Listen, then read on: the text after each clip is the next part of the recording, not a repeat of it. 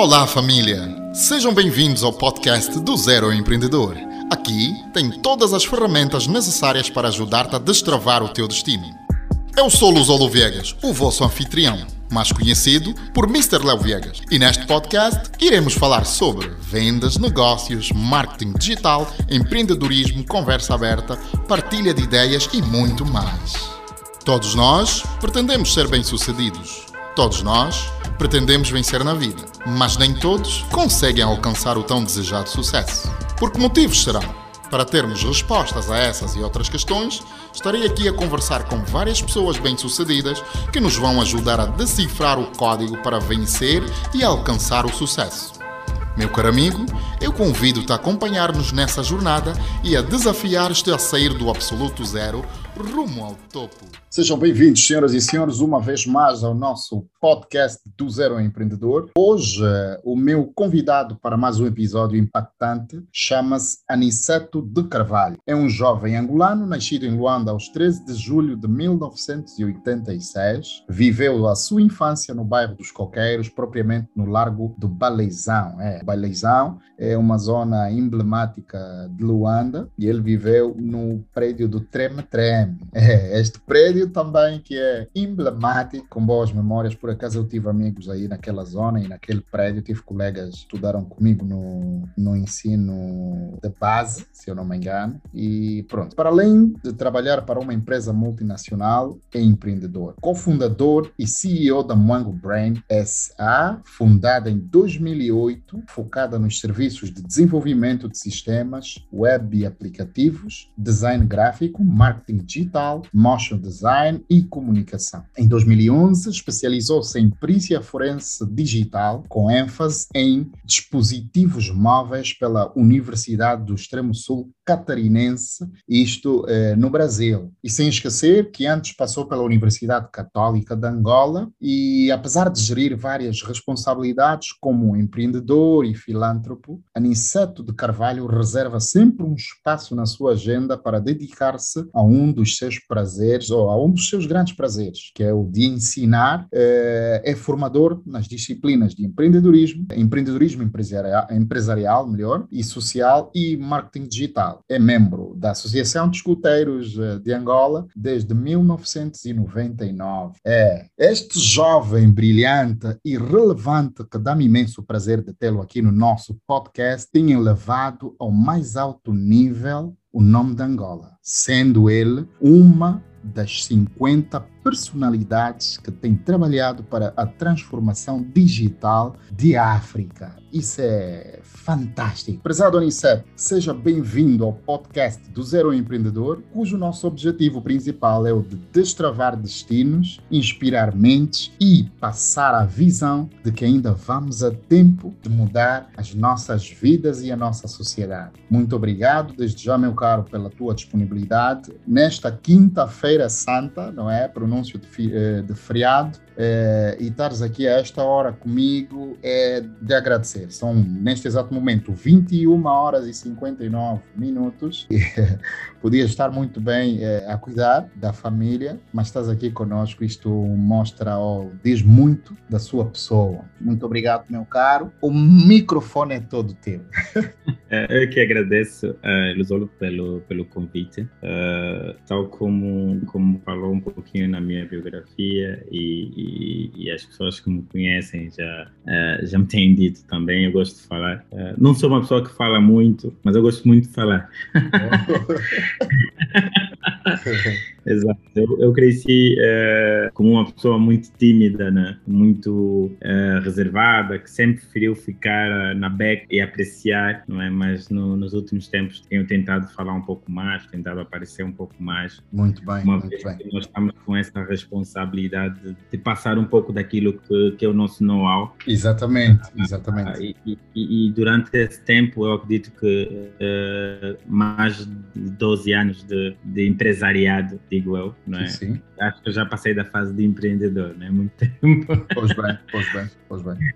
sim, sim, mas mais, uh, mais de 12 anos acho que, que, que tem um pouquinho de bagagem que, que dê para partilhar com, com as pessoas. Então, nada adianta guardar uh, essa experiência só para mim, quando Exato. podemos ajudar outras pessoas a evitar e a encurtar os seus caminhos uh, naquilo que, que, são os seus planos para, para empreender, para, para começar um negócio uh, e tudo mais. Fantástico, fantástico. E nós eh, agradecemos pela eh, disponibilidade e por teres te apercebido que após 12 anos, não é, de estrada, é hora de passar o testemunho, não é, de traçar o caminho onde esta juventude possa eh, percorrer sem sobressaltos. E por isso é que nós criamos propositadamente esse espaço, eh, levamos a cabo este, este, este, podcast com este objetivo de trazer pessoas como, como o Aniceto, com experiência, não é? São 12 anos, é uma vida, não é? É uma vida. Logo, é uma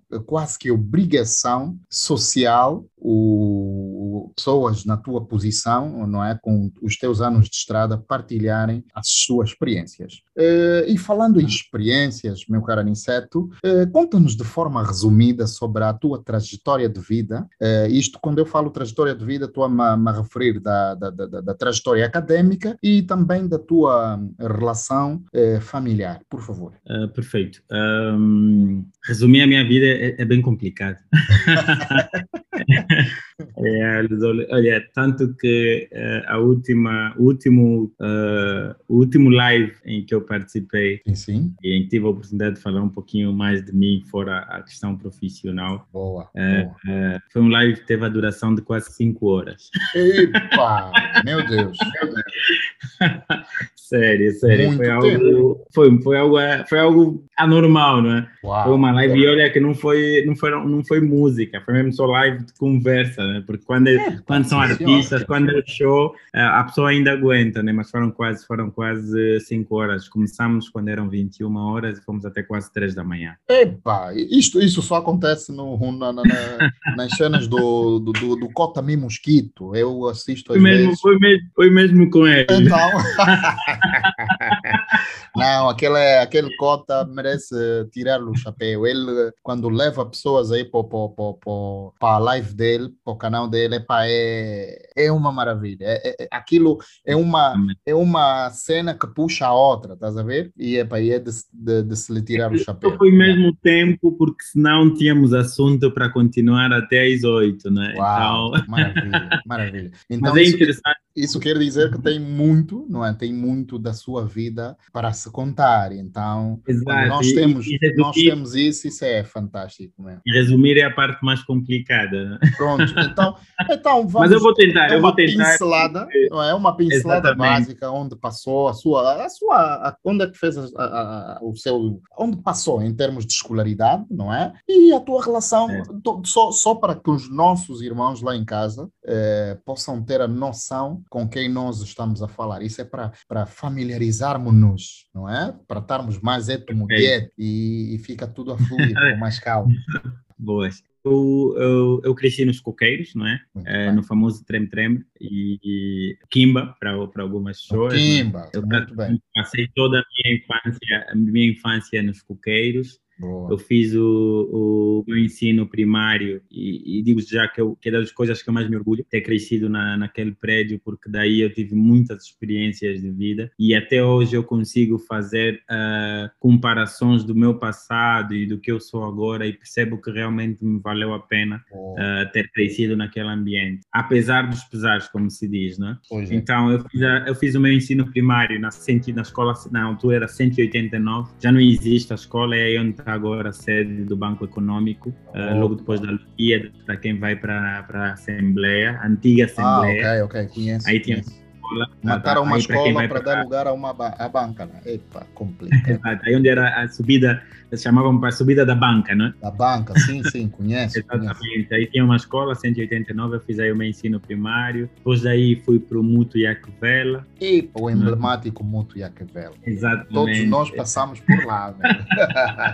Exato, o, ensino secundário, né? Sim, é, sim, sim, sim. É, eu acho que é o ensino de base, né? É, é, é, é base. Ok, Fiz sim. ensino de base. Uh, depois daí fui para o Simeone, Mukune, Mukune, no Prenda. Boa. Exatamente, onde fiz o ensino técnico médio. Na altura eu ainda estava meio indeciso em relação ao curso que, que, faria, porque não foi desde cedo que eu me apaixonei por computador. Uh, foi mesmo nessa altura de decidir que curso uh, fazer no ensino Fazer. médio. Ok, muito bom. Exato, então estava entre eletricidade, construção civil, rondava um pouquinho por essa, por essas, por essa, por esses cursos. Então, quando eu fui para o Simeone, percebi que eles tinham apenas eletricidade, informática e telecomunicações. Eram os três cursos que eles, que eles tinham na altura. O meu pai incentivava a fazer telecomunicações porque ele era formado em telecomunicações, Ah, mas a puxar a brasa não, não, não, não é, exato, não era algo que, que, que eu sentia poderia me interessar. A eletricidade também não, não fazia parte dos planos e tentei a sorte em informática. Então, foi uma paixão à primeira vista, como se diz, não é? Muito bem, Uh, muito bem. uh, fiz o ensino médio, uh, por acaso fiz um bom ensino médio uh, no curso de informática. Uh, terminei o ensino médio e fui para a Universidade Católica uh,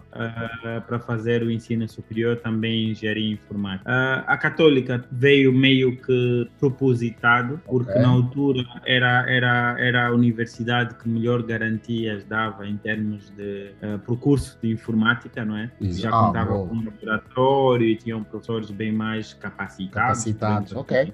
Boa. Uh, boa. só que eu fui lá parar porque fiz uma gambiarra. Gambiarra, gambiarra é, um termo, é um termo brasileiro, Brasileiro, yeah, yeah, yeah. para dizer que tu resolveste um problema não do, da forma, ah, digamos, Correta? não é que era, não é, sim, não a forma certa ou Ok. padronizada, Ok. mas ok. deste um jeito, não é? de Ah, resolver. Tiveste a solução, ok? Não, era, não é ilegal, mas tiveste a solução. Ok. Então fiz uma gambiarra, porque eu fiz o teste na, na, na, na- Universidade ah, Agostinho Neto, na altura que para fazer o curso de engenharia ah, e por acaso, na, na altura, ah, nós tínhamos fazer testes, não é? Eu fiz o teste, o primeiro teste lá, antes de fazer na, na Católica, Ok.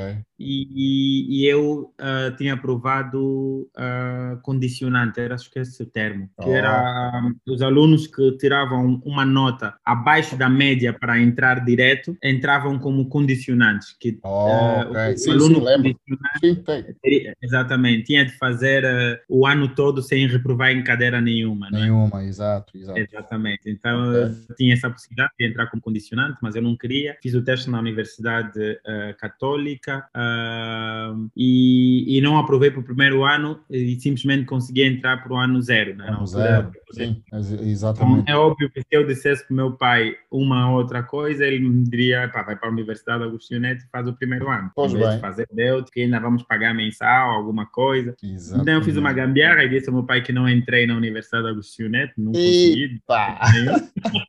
E ele sentiu-se obrigado a pagar a a católica. pagar a católica. Mas Meu também depois, Ok. antes sequer do, do primeiro trimestre terminar, eu compensei a situação. Foi na altura em que eu tive a oportunidade de ter o primeiro computador e comecei a fazer os meus próprios ah, trabalhos, né? Oh, Digo, comecei a empreender, então eu comprei uma impressora e, e fazia trabalhos ah, de investigação para, para pessoas conhecidas, colegas, vi- amigos, ah, vizinhos que não estavam, não tinham oportunidade de ter a internet Ok, regular, porque na ok. universidade não tínhamos a internet já. Então eu fazia trabalhos para elas, eles traziam, tra- traziam um tema para mim, eu investigava, organizava todo o trabalho, a capa, entregava pronto a Uau. apresentar. E, e- e comecei a, a fazer algum dinheiro dessa forma, o que permitiu com que eu cortasse do, do, do meus pais as despesas relacionadas a, A outras coisas, não é? Ah. Eles só pagavam a mensalidade, Oh, mas eu boa. já podia cobrir a, a compra de fascículos, compra de folha de prova, Ah, todos sim, os pagamentos extras já, já ficavam sob minha responsabilidade. Sim, senhora. Tá bom. desculpa, desculpa. E isto, isto fazia já com, com quantos anos, mais ou menos? Isso é com quantos anos? Na altura eu estava com 21 anos, quando, quando entrei para, Para a universidade. Então, ver? só- Com, com 21 anos, uh, o Aniceto. Pouco antes, já... estava com 20. 20, né? Exatamente. Yeah, na casa dos seus 20 anos. Brasil, yeah. Exato, na casa dos seus 20 anos começaste a empreender, ou deste um passo para amenizar os gastos para a sua universidade. Epá, isto é, isto é para se tomar nota. É para se tomar nota. Tinha que cobrir a gambiarra que eu fiz, né? Sim, senhora. Não, e, e fizeste muito bem, fizeste muito então, bem. Nessa, nessa altura, enquanto fazia o, o, o, o ano zero, teve Sim. aquele concurso público nacional que, que a Unitel, a Unitel não, a Sonangol estava a promover, Okay, que okay. era para, para, para uh, acho que eram 500 vagas para, para bolseiros. Uma é? bolsa, uh, exato, bolsas de estudo. bolsa sim. interna, exatamente. Okay. Eu, eu participei deste concurso, podemos assim dizer, foi algo, para quem participou foi algo, uh, digamos, terrível, porque foram Uh, duas avaliações. A primeira foi o teste psicotécnico, depois a segunda fase foi relacionada ao uh, teste de conhecimento uh, de vários conteúdos. Eram, na, okay. na eram oito, oito conteúdos, oito matérias, podemos assim dizer, oito disciplinas, okay. desde as matemáticas, físicas, químicas, geografia, história, inglês, português e cultura geral. Dá muita informação. Muita informação mesmo. Exatamente. Então tivemos que nos preparar para isso. Como eu estava como, como eu estava a fazer já estava a fazer a universidade, eram épocas de, de, de exames, inclusive. Uh, para as matérias uh, teóricas, eu tive que gravar elas numa pendra, numa, num MP3 na altura. Não. Ok. Para okay. poder ouvir, ouvir a matéria, né? A biologia, oh. a história, a geografia já não eram matérias que eu via na universidade, então eu tinha que dar um jeito de, oh, okay. de, estudar essa matéria. Não podia parar para estudar, então eu via como se fosse música, gravava o áudio da leitura do, do conteúdo. Como se fosse um audiobook. Exatamente, aí eu estava a começar com os meus oh, audiobooks. Fantástico, Olha lá que inteligente. Então tu és uma pessoa mais, aprendes mais a ouvir do que a ler? Ou, ou foi o jeito que encontraste para Foi o jeito que minimizar? eu encontrei uh, para conseguir estudar o conteúdo do, da faculdade, que tinham os exames, e também estudar as matérias para esse teste, oh, uh, uma vez que o tempo era muito curto e eu percebi que eu passava muito tempo, por exemplo, a sair da universidade para casa eram tempos ociosos. E ainda uh, era no Palanca, né? Se eu não me engano. Exatamente. Tinha um trajeto é, para até para o centro da cidade, porque eu tive um dos meus irmãos e de volta, estudou aí, vários altura, amigos. Yeah. Yeah. Exato, na altura da estrada de Catete era um caos. Não, era um caos mesmo. Eu sei, eu sei como é que aquilo era. muito tempo no trânsito, então Uau. aquilo para mim foi perfeito para, para ouvir alguma coisa. Se não podia ouvir música, então melhor ouvir a matéria que eu vou, que eu vou fazer, eh, que eu vou usar para o teste daqui a alguns dias. Sim, uh, fiz os dois testes, né? o primeiro aprovei, o segundo uh, supostamente não tinha aprovado, o nome não saiu na lista dos, dos finalistas, não é? Dos 500 foram selecionados. Opa! Foi uma tentativa, né? como, como todo mundo que fez o teste, dizer, não temos nada a perder, mas uh, durante o tempo todo uh, de preparação eu estava muito confiante, né? Eu sempre dizia aos meus amigos, também estavam a participar do concurso, que eram só 499 vagas, uma era minha já. Oh, sim senhor, isto é que é convicção, pá, sim senhor. E, posteriormente a isso, parece que uh, houve uma repescagem, podemos assim dizer, das 500 vagas selecionaram mais 100, fizeram 600 vagas, eu tive nesses 100, mas mais lá na frente frente fui-me a perceber que realmente a minha, o meu resultado era uh, favorável para estar no primeiro grupo, mas não okay. sei o que aconteceu. As coisas da Angola, né? As coisas prefiro, prefiro nem, nem, nem perceber. As coisas uh, da banda. Nós gostávamos muito de dizer forças ocultas. Exatamente. Uh, fui, fui selecionado para o segundo grupo e, e tinha, boa, tinha as vagas disponíveis para ir para o Brasil. Uh, escolhi, escolhi fazer ciências da computação e, e, e lá fui para o Brasil fazer o, o, o, dar continuidade ao meu ensino superior. Tive que começar, não é recomeçar, porque aqui já estava a fazer, uh, tinha feito propedêutico, estava já no primeiro ano e lá simplesmente comecei o primeiro ano. Muito bem, muito Tive, bem. o muito ensino bem. superior bem melhor do que estava a fazer enquanto estava aqui na Católica porque eu me identifiquei muito bem com o ensino uh, brasileiro. Muito bem. Mas o conteúdo era exatamente o mesmo, né? Só que eles têm uma metodologia extremamente diferente. Diferente, é, exato. Yeah, os professores não se sentem professores universitários. Não sei se, se me fiz entender, Luzolo. Desmistifica, não é? Posso ter entendido, mas uh, quero que, que todos entendam. Os nossos, os nossos professores aqui sentem-se muito professores universitários e não dão atenção ao aluno ah, como deve ser, porque como acham que por estar na universidade tu já tens de saber muita coisa ou já tens de saber determinadas coisas. Ah, okay. E lá é diferente. Eles percebem que, independentemente de tu teres um ensino médio, a universidade tu ainda tens que aprender algumas coisas, fundamentalmente nos primeiros anos. Tanto que eu aqui é, um, era um aluno médio-baixo. Médio. Ok. Uh, as minhas notas eram na base de 9,5, 10, 11 uh, e tudo mais, inclusive nas matérias que eu mais dominava. Tanto que eu fui a recurso, a lógica de programação, que era uma matéria que eu muito dominava, e, e no recurso eu dava explicação aos meus colegas que foram recurso comigo. oh, bem, bem irônico. Yeah, yeah, yeah.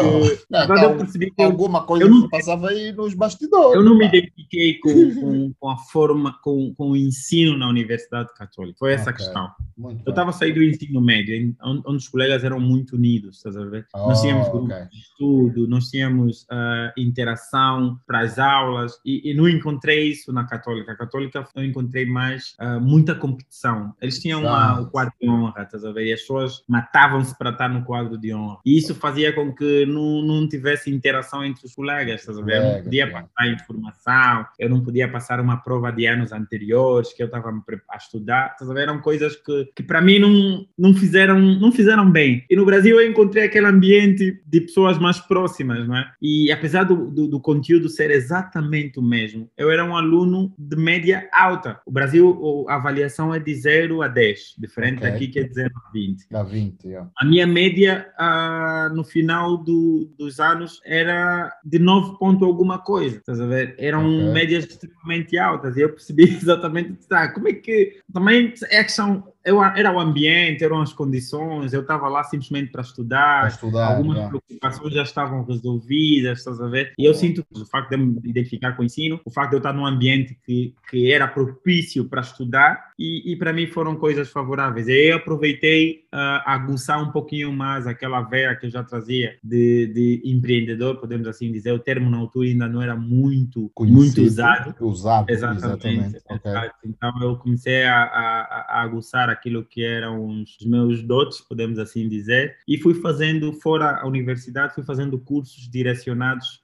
para a área que eu queria uh, empreender, que eram os negócios digitais. Fantástico. Isso em, isso em 2007, não é? Uau, ok. Uh, o mundo digital, para nós, angolanos, era algo impensável. Impensável. Já estava mesmo num horizonte distante ainda. 2007, fogo. 2007 esquece. era algo impensável. E, e, eu já estava a, a, pensar nisso, eu já estava a pensar na, na empresa que poderia criar websites, poderia criar soluções ligadas à internet pioneiro. Sabia que, exato, sabia que, era um, que seria um desafio e tanto, não é? Uma vez que para a nossa realidade a, a, não era exatamente assim que as coisas aconteciam. Mas pronto, decidi okay. a, apostar. Muito bem, yeah. fantástico. Puxando, puxando, puxando um pouquinho eh, mais para trás, não é? Eh, falamos aqui da tua trajetória académica e do teu percurso fantástico e da tua identificação com o ensino eh, brasileiro. Perdemos um pouquinho aqui sobre a tua relação familiar, não é? Quanto quanto a isso, a distância? Como é que, como é que era isso? Boas. Um, eu cresci no meio de três meninas. eu, eu, eu, sou, sou o único rapaz e o mais novo da família. E foi das minhas coisas que aconteceram. Boa, boa, boa. Não que eu fui muito mimado, mas que indiretamente não tem como não ser mimado, né? O único claro. rapaz. E, e depois novo, o, o mais novo. Exatamente, eu estava com, com o rei em todos os lugares, não só na barriga. nunca, nunca, nunca tirei proveito disso. Uh, nunca tirei proveito disso, tanto que nunca tive muitos problemas de mimo uh, em, em, casa. Uh, então, cresci num ambiente feminino, podemos assim dizer, onde maioritariamente eram, eram senhoras, As senhoras. em casa. E, e, por acaso fez-me muito bem e algumas questões muito básicas uh, que eu depois tive de usar enquanto estava no Brasil foi do aprendizado que eu tive dentro de casa. Muito bom. Então, uh, nesta fase uh, do Brasil, eu, eu, eu saí daqui com, com, com, com a lição muito bem definida, muito bem estudada. Eu sabia que eu estava aí para fazer simplesmente a formação. Então fui me trabalhando psicologicamente para a questão saudade, ficar longe de casa, não afetassem muito. Tanto que enquanto estive aqui em Angola também nunca fui muito ligado à família. Ligado que eu sempre fui mais da rua. Da rua, saía para resolver minha, os meus assuntos. Estava okay, uh, okay. entrei no escutismo muito cedo e, e a vida de escuteiro dá-te uma autonomia, uma independência muito grande. Então, tu tens que saber lidar contigo mesmo e com as pessoas que tu encontras no escutismo, estás a ver? Okay. Então, gera-te um, uma independência. E, e, e, desde muito cedo, desde os 13 anos praticamente, que foi a altura em que eu entrei para o escutismo, eu já, eu já estava independente quanto a, quanto a questões de família. Eu passava mais tempo fora do, de casa, estava sempre nas atividades, já passava semanas fora de casa em épocas de acampamento, então eu já estava meio que moldado, moldado para, para essa, sozinho, essa realidade estar, de para longe da família. Okay, Exatamente. Okay. Não foi algo bem tranquilo para mim. Não tive grandes problemas em, em me adaptar à realidade uh, do Brasil longe da família. Muito bom, muito bom, muito bom. E o facto, e o de teres, oh, de seres o filho mais novo e o único rapaz, não é? é como é que isto influenciou, para além dos dotes que ajudaram a, a se virar no Brasil, uhum. se assim podemos dizer. Como é que influenciou eh, para a tua vida? Olha, uh, a parte uh, bem mais positiva nesse, nesse processo foi o facto de eu, de eu ter aprendido a lidar com, com as mulheres de um jeito bem diferente, não é? Oh. porque a minha realidade era, era, era com senhoras, eu aprendi a perceber como é que poderia lidar e até hoje eu percebo que isso ah, influenciou bastante, não é? Como okay. lidar com as mulheres. Desde cedo fui percebendo que não éramos ah, seres iguais uhum. e que as mulheres precisavam até certo ponto de, de serem encaradas de forma diferente. Não no sentido de ser o sexo mais frágil, como se diz, mas no sentido de que são mesmo mulheres. E algumas coisas tu tens que compreender que é típico das mulheres. mulheres yeah, yeah. Yeah, isso, isso, isso, por acaso influenciou bastante e ajudou muito. Uh, e eu percebi que nas minhas relações eu consegui lidar com essa com essa situação. Outro outro outro aspecto que, que foi bastante interessante é o facto de que apesar de ter sido uh, de, de, de, ter sido o, o, último e único rapaz, não tive um ambiente de mimo, mas as minhas irmãs sempre procuraram cuidar de mim até hoje eu, uh, eu sinto que elas ainda sentem-se responsáveis por algumas questões, apesar de eu já estar casado e, e ter a minha família e tudo mais. Mas basta eu, eu, eu, eu mostrar alguma preocupação que já minhas irmãs lá uh, com, com a intenção de ajudar e, e, e tudo mais. Então, Uau, uh, eu, eu, sempre tive um, um, um, relacionamento com as minhas irmãs, né, familiar, muito bom e até hoje isso uh, é assim. Oh, fantástico, fantástico. Epá, as mulheres, as mulheres é, é, no final do dia, as mulheres, posso dizer africanas e prontos, incluir o mundo, no final do dia são garanta da nossa, da nossa tranquilidade, são a base, não é? Elas ajudam Exato. a moldar grandes homens para, para grandes desafios futuros. Isso é, isso é bom. E qual é a tua a tua maior referência familiar neste meio de, de, de, de várias mulheres? Eh, e, e, e, pronto, qual é a tua referência familiar neste caso? Uh, sempre foi o meu pai. Boa, sempre boa. foi o meu pai, apesar de eu, um, uh, eh, de eu ter, uh, não ter tido uma relação de amizade com ele. ok? okay sempre foi o okay. meu pai e, e agora é a minha mãe. Por quê? Porque hum, não sei que idade tem o Luzol. É, somos da mesma idade. Ok, boas. Então yeah. passamos praticamente, praticamente, somos da mesma geração. E, e, e, nós dessa geração 80 e 80 em diante. Exato. Uh, nossos pais, maior parte sempre, a maior parte deles foram uh, militares ou tiveram alguma relação com o assunto. Exatamente. E, e, e, a relação deles com os filhos não era de muita proximidade. Exato. Era mesmo de pai e filho. Eu sou pai, você, tu és filho. E, e, não há conversa? É, é. E, eu cresci assim. Eu sei bem o que é isso. sei bem o que é isso. O rigor.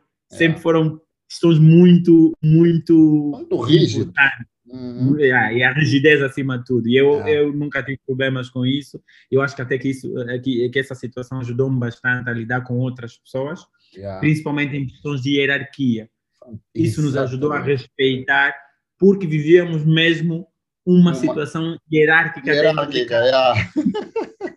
yeah, Diferente é de agora, tu estás, na, estás sentado a assistir televisão, o teu filho vem, põe um boneco e, e tu tocas. Não existia essa questão. Mano, aqui é, esses, esses mente, os mente panda, como tem chamados, os mente panda. Exatamente, porque naquela altura tu tinhas de esperar os teus pais acabarem de assistir televisão para tu poderes mexer na televisão. Exatamente. Essa era, essa era, essa era a questão. Então eu cresci nesse ambiente. Boa. Esse ambiente eh, de rigidez, esse ambiente de disciplina e tudo mais.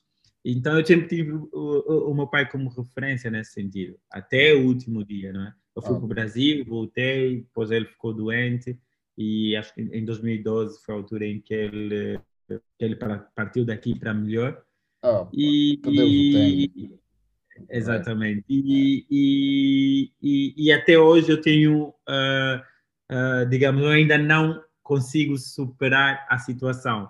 Talvez por me sentir uh, um pouco senti que não tive a oportunidade de viver com ela exatamente aquilo que deveria, estás a ver?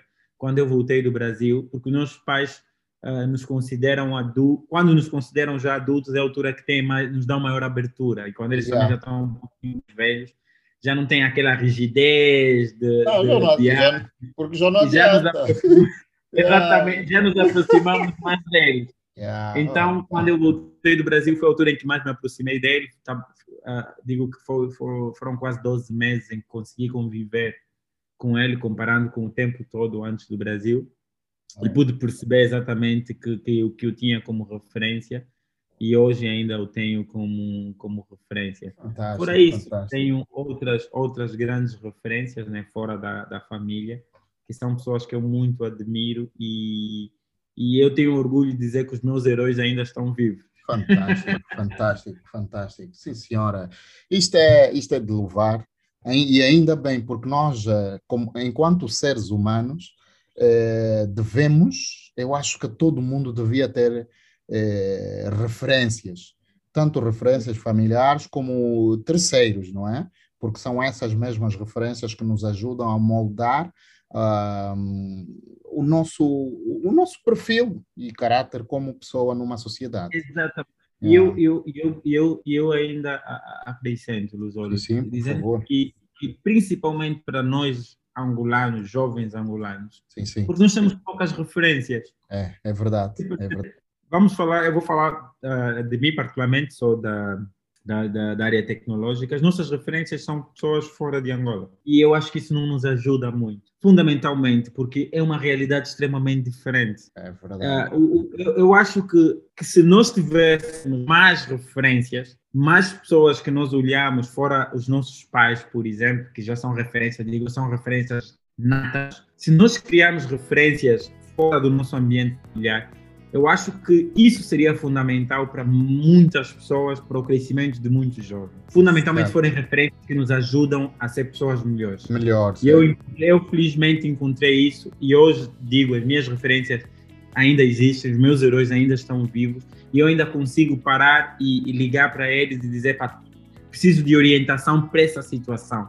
E sei exatamente que eles vão me orientar e vão me orientar bem Uau. E não são muitos os jovens que têm essa oportunidade. É, é verdade, é verdade. É, é verdade. Então, e... E nós temos a responsabilidade de fazer diferente. Olha, e, e nós já. Nós as referências para os outros. Exato. E nós já começamos a fazer isso, por isso é que temos aqui o Aniceto de Carvalho para ser uma das referências de vários jovens e, e, adultos, não é? Que nos vão acompanhar aqui neste maravilhoso podcast, que é o podcast que veio para colmatar a falta ou aquela ponte entre vários jovens, eh, entre aspas, perdidos, não é?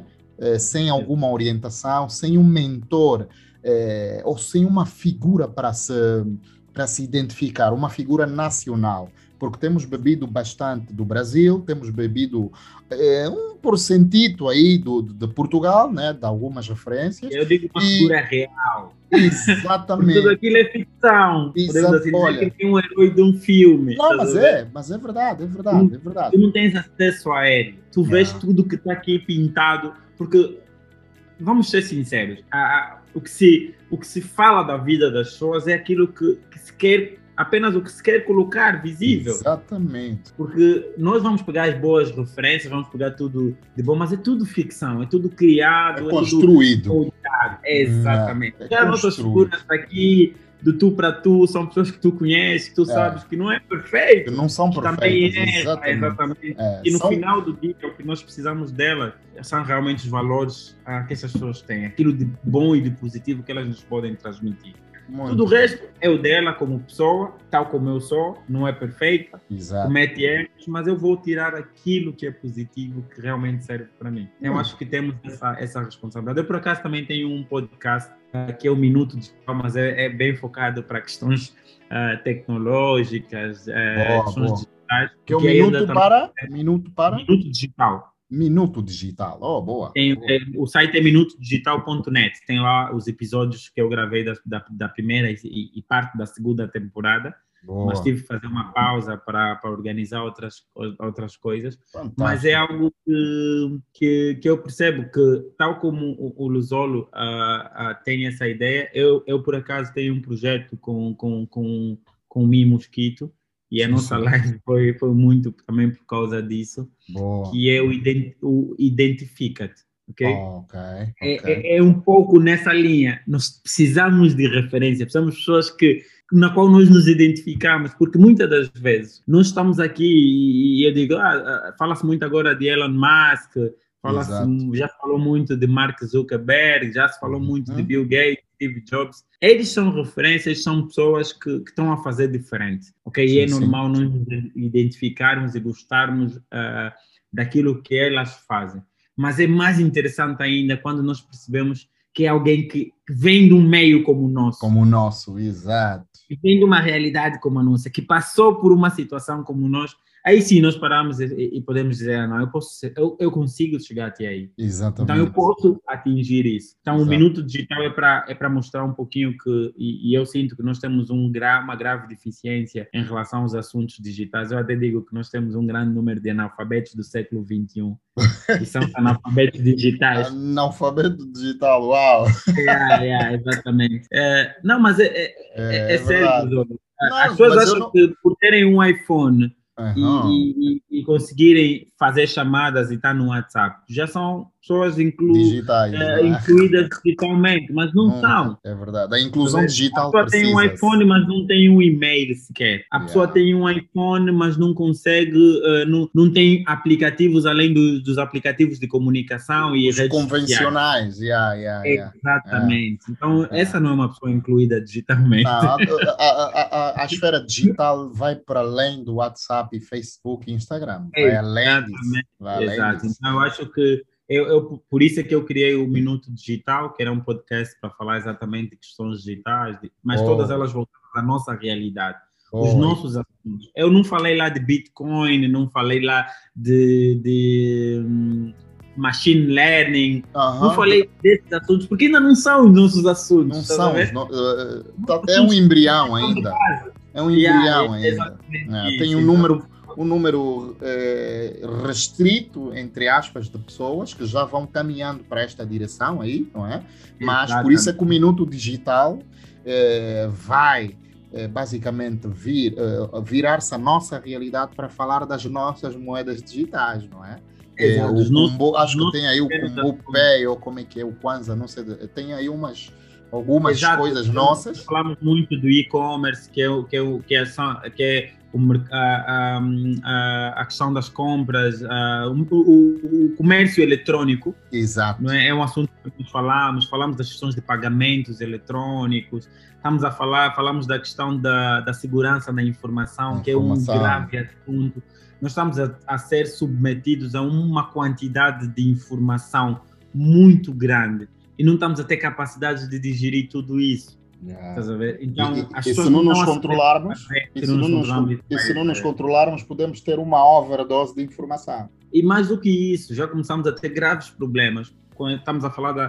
Uh, o Lusolo tem apreciado o número de pessoas que estão-se a queixar do Multicaixa Express. Express, sim, sim, sim. Mas sim. o problema não está no Multicaixa Express. Não, é nas pessoas. Está na nossa, exatamente, no nosso conhecimento yeah, yeah. das questões digitais. Mas é o básico, mano. E este é, é o básico. básico. meu Deus. É o então, básico. pessoas a passarem informações da conta delas. Pessoais, yeah ao telefone para outras pessoas. Isso nem é assunto digital, isso é só um pouquinho de engenharia social que tem aí no meio. Ah, podemos é. falar um pouquinho disso mais lá na frente, né? Porque é, a, a, segurança da informação, crimes informáticos, é um pouco a minha praia, né? Eu fiz a minha especialidade nisso. Sim, sim, sim. Então, percebe-se que nós temos esse, esse gap. É urgente. Relacionado a, a, a relacionar as questões digitais. É Estamos agora a, a, fazer a nossa, a nossa iniciação ao assunto, não é? Pois bem. De forma acelerável, nesse caso. Pois bem. Sim, senhora, sim, senhora. E, e, e o Minuto Digital, com certeza, irá uh, servir para comatar essas situações, essas gafes. Uh, entrando diretamente para o nosso tema de emprego, emprego formal versus empreendedorismo. Eu vou começar por pedir que partilhe conosco, porque nas minhas investigações, não é?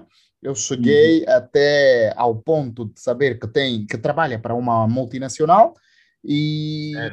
uma multinacional angolana, né, neste caso, e nós queremos uh, que, que partilhes conosco em breves minutos a tua experiência uh, e quantos anos de casa e coisas do género, por favor.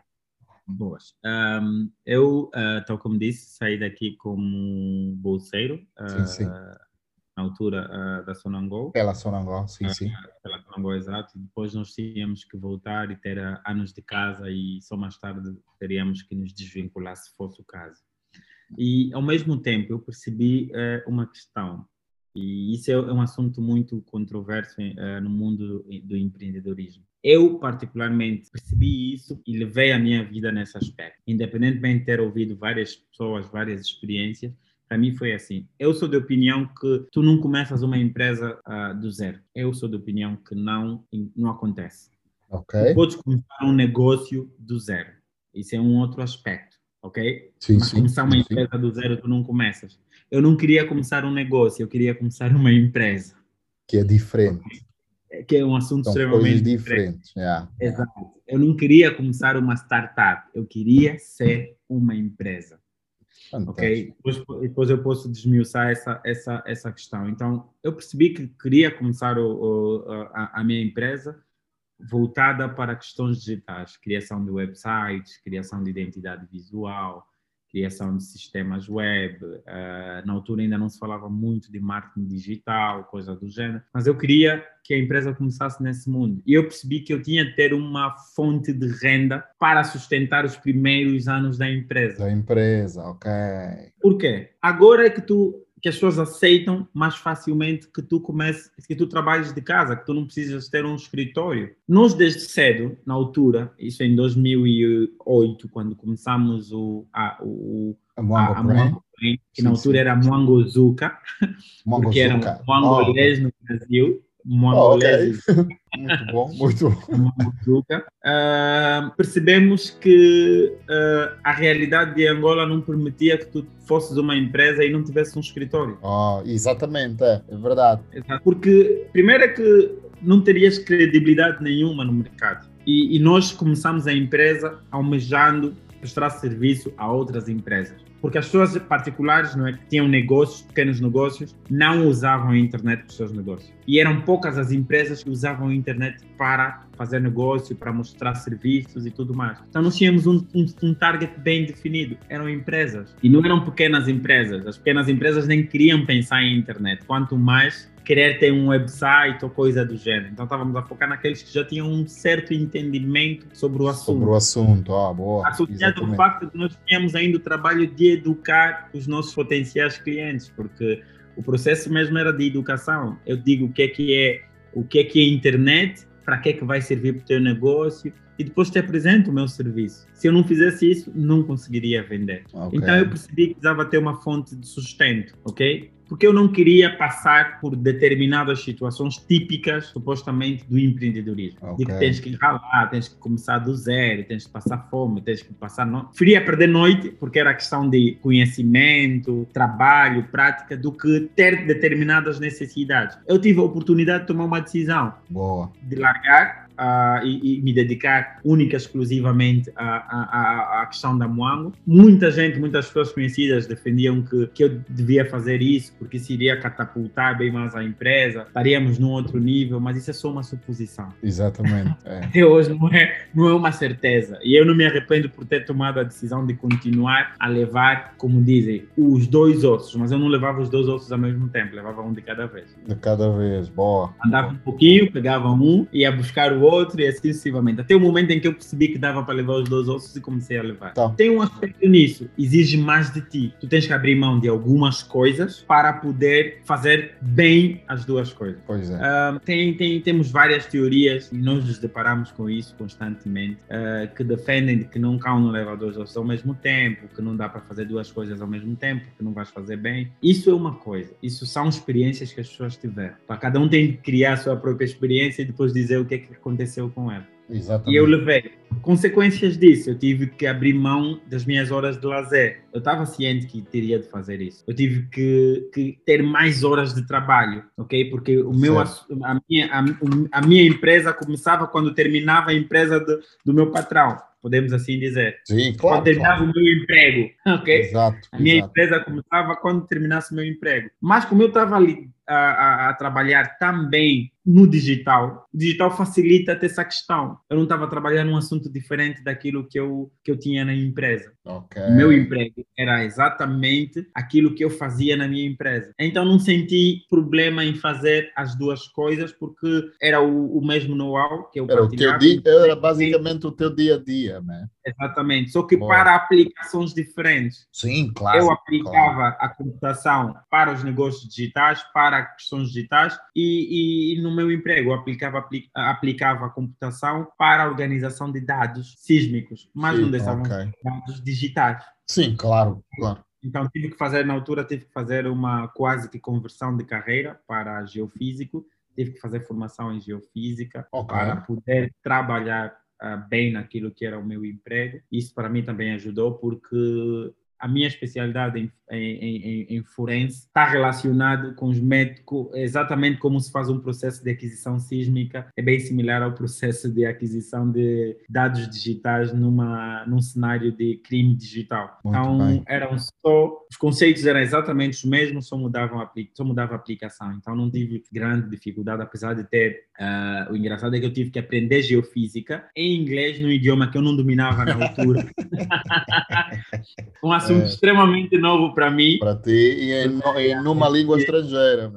Língua estrangeira. Foi algo que um desafio e tanto, mas uh, graças a Deus eu tive uh, do lado colegas que apoiaram bastante e ajudaram bastante nesse sentido.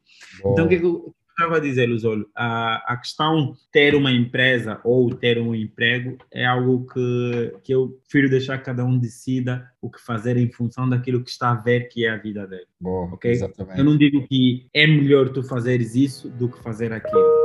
Por quê? Porque muitas pessoas sustentam-se, ok? uh, sustentam-se em, em, em, função dos conceitos que não são os nossos. São as nossas referências, referências fora de Angola. Exato. Tu pegas um Bill Gates, tu vais ler a biografia e vês, olha, abandonou a universidade, preferiu se dedicar simplesmente ao negócio, É o negócio dele. da Microsoft. É. O Steve Jobs teve a mesma coisa. A- Agora o, o Elon Musk passou um pouquinho pelo mesmo, mas tu paras e, e vais perceber que, que são pessoas que têm um berço sólido. É, São realidades É. diferentes também. Friends, São pessoas que não passaram por necessidades. Não, são sociedades Na altura- diferentes. É. Na altura, o Bill Gates, para ter um computador, numa altura em que computadores eram coisas extremamente raras, tu tens de ter um par com um, um, um- ou tens de ter família ou encarregados de educação com poder aquisitivo. Aquisitivo, e eles tinham já Tu tens o coisas. Elon Musk, que quando decidiu começar o seu primeiro negócio, recebeu quase 30 mil dólares do pai para Sim, investir. o pai dele, o- porque o pai, dele, o pai dele era da indústria mineira, não é? Diamantes, Exato, etc. são realidades que não E- podemos trazer para nós. Não, não, não. não, Então eu pena. parei, eu percebi, eu tenho planos. Eu tenho que começar uma empresa, eu vou precisar de um escritório, eu vou precisar ter internet no computador, eu vou precisar disso, eu vou precisar daquilo. Ok. Tu não Por tens internet, internet aos montes na rua que tu podes sentar e, e estás a usar. Não tens. Tu tens pagar pela internet. E a internet aqui não é. Internet na rua, se dentro de casa a internet é o que é, imagina os da, da rua. Tem pessoas que, que, que, que trabalham em, em determinados lugares que não têm internet em casa pelo custo alto que é a internet. Exatamente. É. em ter internet no telefone que, é, que, é- que, é- que pode pagar aí é, 2 mil kwanzas de dados. Quando tu, uma internet básica aqui, pagas no mínimo, agora devem estar mais ou menos 15, 16 mil kwanzas, se não me engano. Exatamente, o básico, é verdade. é. E é uma Básico. internet da, desculpa, o, o termo da porcaria, meu. Fogo. Básica, mesmo. É, é, é, é mesmo básico. Fogo. É, Básica. é, Então, tens essa situação, Luzolo. E eu parei, coloquei isso na balança. muito bem, Eu, muito eu bem. tenho que ter um sustento para a minha empresa. E esse sustento tem que vir do meu emprego. Muito Então eu bem. decidi, ok, vou abraçar, vou me dedicar, ok, vou, vou estabilizar, ah, vou me estabilizar profissionalmente, porque eu vou precisar de injetar dinheiro para a minha empresa nos primeiros anos. muito E eu bem. não vou esperar, porque meu pai não tem como, não vai me dar, já não Pois bem. precisa me dar, eu já tenho um emprego, então sou o útil ao agradável, vou tirar daqui e vou pôr ali. Então os primeiros anos da Moango foi investimento próprio, eu e bem. do, do meu outro sócio, né? a Moango na altura, no Brasil, nós começámos, éramos seis, até a altura em que fizemos o lançamento da revista Platina e tudo mais. Depois quando viemos aqui para Revista? Platina. Revista Platina. Oh, isto, isto é. Pare- parece esta, esta. Temos uma. Como é que é? Uma plataforma platina aí no, nas redes sociais. Tem Certo. uma história, a história passa por aí, mas Oh, isso ok. são conversas de outro carnaval. Ah, ok, ok, ok. Muito bem. Pronto. Nós é pronto. começamos o projeto Revista Platina, Rádio Revista Platina. Por acaso fui eu que criei o primeiro site da, da revista. Foi, Ok. foi um dos primeiros portais de notícias online que nós tivemos Ora em bem. Exato. Ora bem, ora bem. Ah, muito bem. Então, Mas é, isso é uma outra história, isso daria um outro podcast. Ok. Então, vamos ver, vamos ver como é que fazemos. uma vez estando em Angola, nós começamos a, a demos continuidade à empresa, éramos apenas dois, eh, porque o resto do pessoal preferiu sair eh, eh, preocupado com as questões do dia a dia, né, típicas do nosso país. Sim, sim. E nós tínhamos que continuar a arrastar a Moango, não é? Ah, independentemente de estarmos vinculados, tínhamos responsabilidades na, no, nosso emprego, no nosso emprego, mas não deixávamos de prestar atenção àquilo que eram as responsabilidades da empresa. Muito bem. E hoje, passados quase ah, 13 anos desde que me formei e, ah, e estou em Angola, cheguei em 2011, já são, já são quase, ah, quase, não, quase 11 anos agora, não é? E quase, 12, quase 13 anos de empresa e quase 11 anos desde que estou em Angola, exato. Muito bem. muito bem. Então, eh, eu percebi que não fiz a escolha, a, a escolha errada, que fiz bem em, em, em, manter-me ah, nessa situação, porque evitei preocupações ah, desnecessárias. Acho. E, na minha opinião, ah, foi uma mais-valia ter tomado um posicionamento dessa forma. Por quê? Porque hum, e eu acompanhei a história de várias pessoas, ah, digamos, do mundo digital e, e- e- não só, não angolanas propriamente ditas, e, e percebi que as histórias deles tinham sempre um, um, um quê que não, era, que não era apresentado, né? Esse aspecto de como é que era a história, como é que começou, porque nós queremos vender uma ideia de empreendedorismo que não é muito a, real, a nossa realidade. Pois Ok, bem. nós queremos, e, e eu acho que isso é, é mesmo vender sonhos, sabes? E eu não, não, não sou muito a favor disso. Eu, eu eu falo da minha realidade, eu digo que a minha realidade foi essa, e se tivesse que repetir, eu faria exatamente a mesma coisa. Muito bem. Eu não largaria tudo para começar uma empresa. Tanto que hoje tu vês que a maior parte das startups que têm realmente sucesso aqui em Angola são startups de pessoas que antes fizeram alguma coisa. Exatamente. Não é. começaram a startup já naquele momento. Decidiram, antes tinham um emprego, antes estavam vinculados, antes primeiro organizaram-se. Ah, é, prepararam a, prepararam a base. A base. Ah, Exatamente. Isso porque, porque a nossa realidade uh, obriga isso também. Obriga isso. E, e então, às vezes só, só desculpa cortá-lo, não é? Uhum. É, é, prezado às vezes só, só larga, não é? Só larga o, o, o emprego quem não tem a, o discernimento, não é? E a maturidade suficiente do que vai encontrar lá na frente. E, e, e posso dizer que eu falo que eu falei na primeira pessoa, não é? Eu falei na primeira pessoa. Faltou-me um pouquinho de maturidade há uns anos atrás e, hum. e posso dizer que eu caí basicamente nesta nessa nessa história. Alimentei-me bastante com uh, figuras externas não é? De que era possível, de que podemos seguir os nossos sonhos e torná-los realidade, mas na prática não foi bem aquilo que, que aconteceu. Mas, isso, isso, Luzolo, mas é, podia ser evitado. Podemos, exato, nós podemos analisar de, da seguinte forma, eu, e eu percebo assim, os casos de sucesso são exceção. Exceção, exatamente. Okay? Daí tu tens que parar e perceber que ou serás uma exceção, ok? Exato. Uh, ou vais morrer na praia, como se diz. Exato. Okay? Então eu percebi que, e, e, e normalmente as pessoas tomam decisão em função das estatísticas. Exato. As estatísticas se nós temos a estatística que diz que de 10 casos, 9 foram um sucesso, as pessoas vão seguir aqueles 9 que foram um sucesso. É. Dificilmente vai seguir a direção de que não foi um sucesso, porque não, estatisticamente está provado. Se tu fizeste 10 tentativas de uma forma, 9 deram certo e uma deu errado, tu nunca vais, dificilmente vais voltar a fazer aquilo que deu errado. Pois bem, exatamente. Tu decidires fazer de uma outra forma ok? Mas aí tem, um, tem uma questão, Luzola, aí tem um, tem um aspecto. Se tu já sabes a forma de fazer dar certo, por que, que vais tentar fazer de outro jeito? De outro jeito, é, pois bem.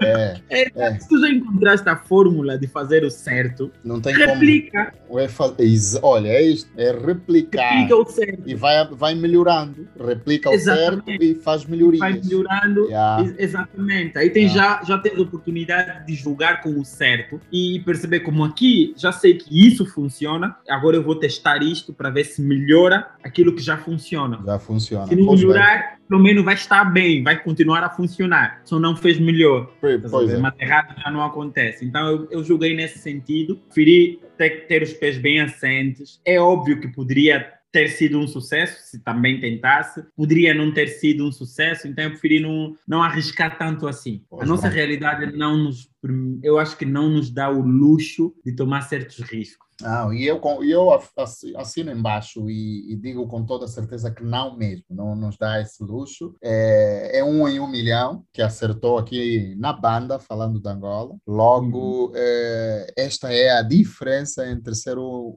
um empreendedor e, e, arriscar todas as fichas e, e, não falhar, não é? Temos que tirar exemplos eh, é, é, o que falamos aí atrás, nós temos que ter é, figuras que, nos, eh, que nós nos, eh, nos identificamos, estás a ver? Mas essas figuras têm que ser figuras nacionais. Uhum. E por isso é que nós temos que dar a voz, não é? Temos que sair ao mundo e falar alto ou sair, eh, sair para Angola e, falar, e falar alto e contar as experiências na primeira pessoa. E é muito Exato. importante e, essa visão que o, que o Aniceto nos está a, a passar. Muito obrigado. E, e, e tu, tu, vês ainda uh, a questão, dos e, e, foi, foi essa análise que eu, que eu fiz bem no princípio. Nós estávamos a começar uh, o nosso negócio num segmento extremamente novo. Nós éramos novo. mesmo pioneiros do assunto. É verdade. Éramos mesmo pioneiros. Então, tu ainda terias muitos anos. Estamos a falar de 2007, vamos falar 2008 para cá. Para cá, é. Okay? 12 anos praticamente, quase 13, para as pessoas começarem a olhar o digital como um negócio. E, e nessa, e nessa de olharem o digital como um negócio,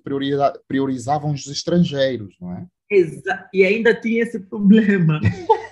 tu tens, tu tens uh, for, for, foram necessários passar uh, esse tempo todo, foi necessário termos uma crise daquelas que, uh, que, que, nos impossibilitou até certo ponto para alguns de recorrer a serviços estrangeiros, porque já não haviam divisas. Divisas, é, pois bem. Disponíveis. Foi preciso vir uma crise como a pandemia para as pessoas achar, perceberem que conseguem trabalhar a partir de casa, quando eu já percebi isso nesse, exatamente naquela altura, em naquele, 2007, 2008. Naquele período, exatamente. Eu vi que o, que o negócio digital era um negócio do futuro, as pessoas só estão a ver futuro. Agora, as pessoas só estão a perceber agora que o negócio digital é um futuro, mas nós já estamos a viver o futuro. O futuro é agora. tu, tu já estás num futuro, é. estamos no Exatamente. futuro então, agora. É. Imagine, imagine tu 12 anos, e nesses 12 anos o que, é que estarias a fazer? Pois é. Muitas ocupações que eu particularmente acharia desnecessário. Então eu percebi que ao longo desse tempo eu ganhei muita experiência como empregado numa numa numa numa multinacional. multinacional. Ganhei muita experiência e essa experiência me tinha ajudado a gerir a minha empresa. Por quê? Porque se tu pegas e decides, ok, vou correr o risco e vou vou com tudo. A experiência que tu ganhas é em função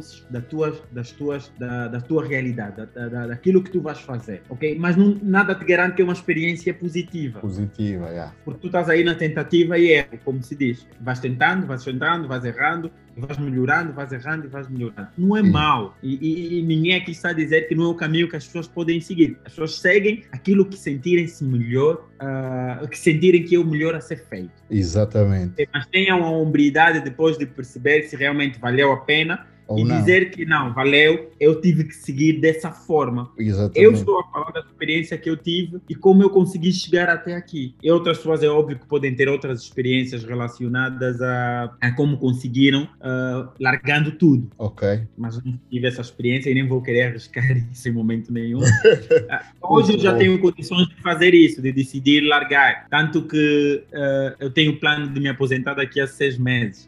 Opa! Que maravilha. Eu me aposentar aos 35 anos, Zolo, mas estou pronto, vamos, eu estou a trabalhar para que isso aconteça. E é, é, mesmo a minha pretensão. Não, mas, mas isso, é isso, é, isso é bom de se ouvir na nossa realidade, que um jovem da tua idade, vamos aqui recordar que é nascido em 1986. Um jovem dos anos 80, pouco mais eh, no meio entre os anos 80 e os anos 90, não é? Porque o pessoal dos anos 90 está a fazer 30 agora. Logo, Exato. ter um angolano jovem falar que quer se aposentar ou que vai ou pretende se aposentar aos 36, quer dizer que alguma coisa deu certo nesta longa caminhada dos 13 anos. Então, Sim, então e, e é, isto é rico de se ouvir. Epá, eu. eu epá. Mas, mas aí aí aí está o ponto, né? A questão de, de, de, de aposentar-se, a, a, ideia de se aposentar é um pouquinho na, no sentido mesmo de, de ganhar essa independência profissional. Exato. Mas eu tive que, que, que passar, porque eu já percebi e, e, olha, e olha qual é, qual é exatamente a situação, Luiz. Eu já percebi como é que é o, o processo da vida de um, de, um, de, um, de um colaborador aqui em Angola. Okay. Tu trabalhas e quando atingires a tua idade da reforma, te reformas, e é só isso, não tem mais é nada. É só isso, já não vai a lado nenhum. Não vai, ah. não tem. E hoje eu, eu, eu, pego experiência de várias pessoas com quem converso, desde colegas que, que estão em, em, em idade fase, de reforma.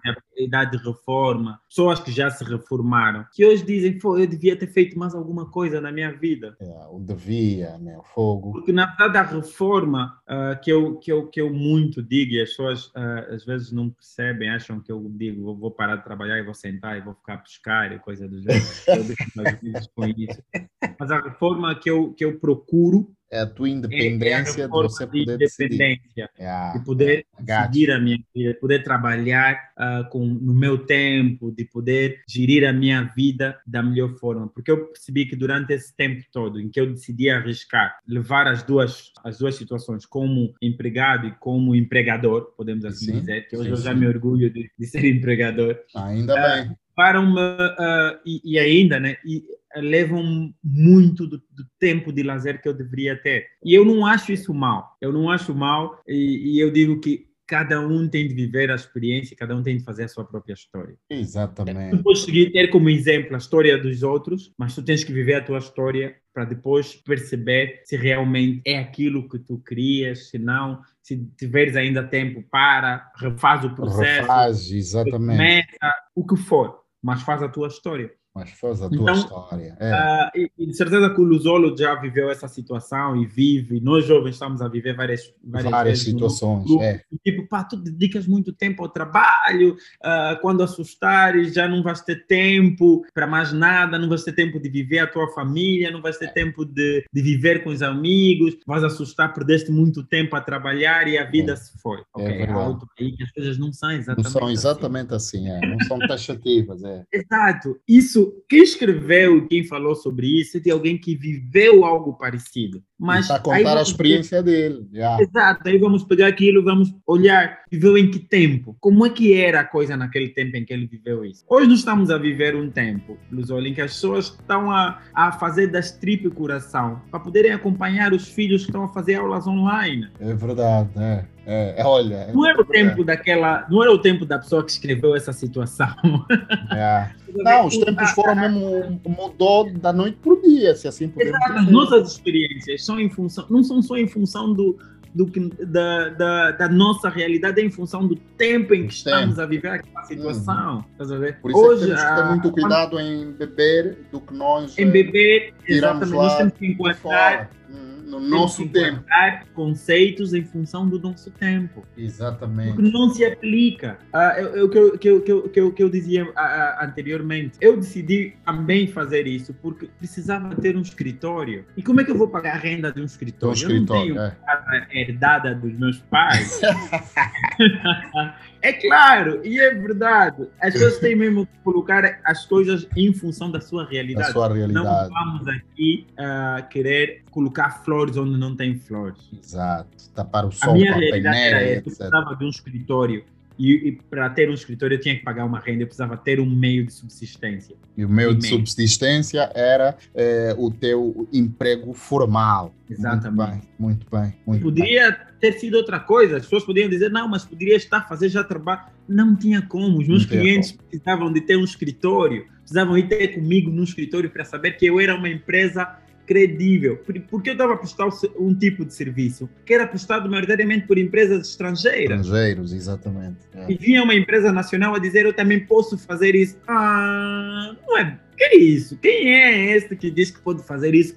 Que só fazem as empresas estrangeiras? Pois de onde é. é que ele. Quem os, é? Os, players, os players lá do exterior.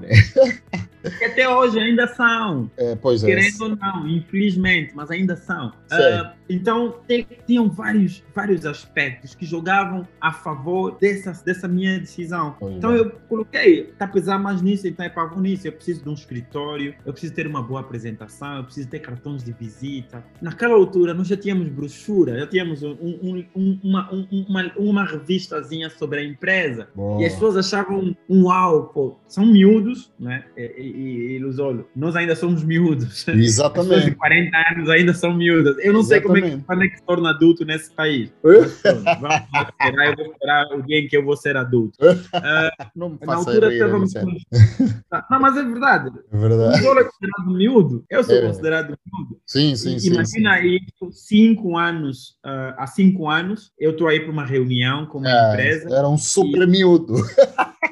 Exatamente. E, e, o engraçado, eu tive várias experiências e hoje ainda tive mais uma vez uma experiência do gênero de chegar à, à empresa e, e, as pessoas têm aquela quando nós trocamos e-mails, quando falamos ao telefone e quando estamos a representar uma empresa, o normal é senhor fulano. Exato, exatamente. É, o senhor Aniceto, o senhor Aniceto. Então, eu, eu interagia com, com, com, os responsáveis de uma outra empresa, mais no e-mail, mais no telefone, senhor Aniceto, até o dia em que tive que ir para lá reunir. O presencial, né? É, o presencial. E fui para a reunião, uh, cheguei, apresentei-me à secretária, disse quem era e estava à espera, uh, e ter, tinha uma reunião marcada com o doutor fulano, né? Uhum. Temos os doutores, a mania dos doutores. Sim, sim, sim, sim, sim. Uh, e, e, a senhora disse, é uma questão de aguardar. E vou, vou, vou, vou anunciar, ok? Foi, foi, foi, foi anunciado e tudo mais. Pelo respeito e pela, pela relação que, que tínhamos por telefone e e-mail, o senhor uh, fez questão de sair para me receber. Quando ele sai, olha para a recepção e pergunta, e eu estava aí mesmo, não é? Ele okay. cumprimentou, tudo bem, jovem, e pergunta para, para a secretária, onde é está o senhor Aniceto? Meu Deus, uau! Estás a ver? E era o jovem que estava aí sentado. O, o né? tudo bem jovem, era o senhor, Aniceto. Uau! Então, eu, eu, eu, eu acho a questão senhor fulano muito pesada. Eu não tenho é. idade de senhor. São formalidades então, que, que, devemos quebrar. Yeah. E hoje fui para fui por uma reunião com uma senhora que também, por acaso é uma senhora bem mais velha, deve estar já na casa dos seus quase uh, ah, 50 anos. E eu fui ter com ela e apresentaram não é? Olha, está aqui o senhor Aniceto que, que, que, tem trabalhado conosco. E ele olhou, senhor Aniceto? Eu baixei a máscara, sim, sim, senhor Aniceto.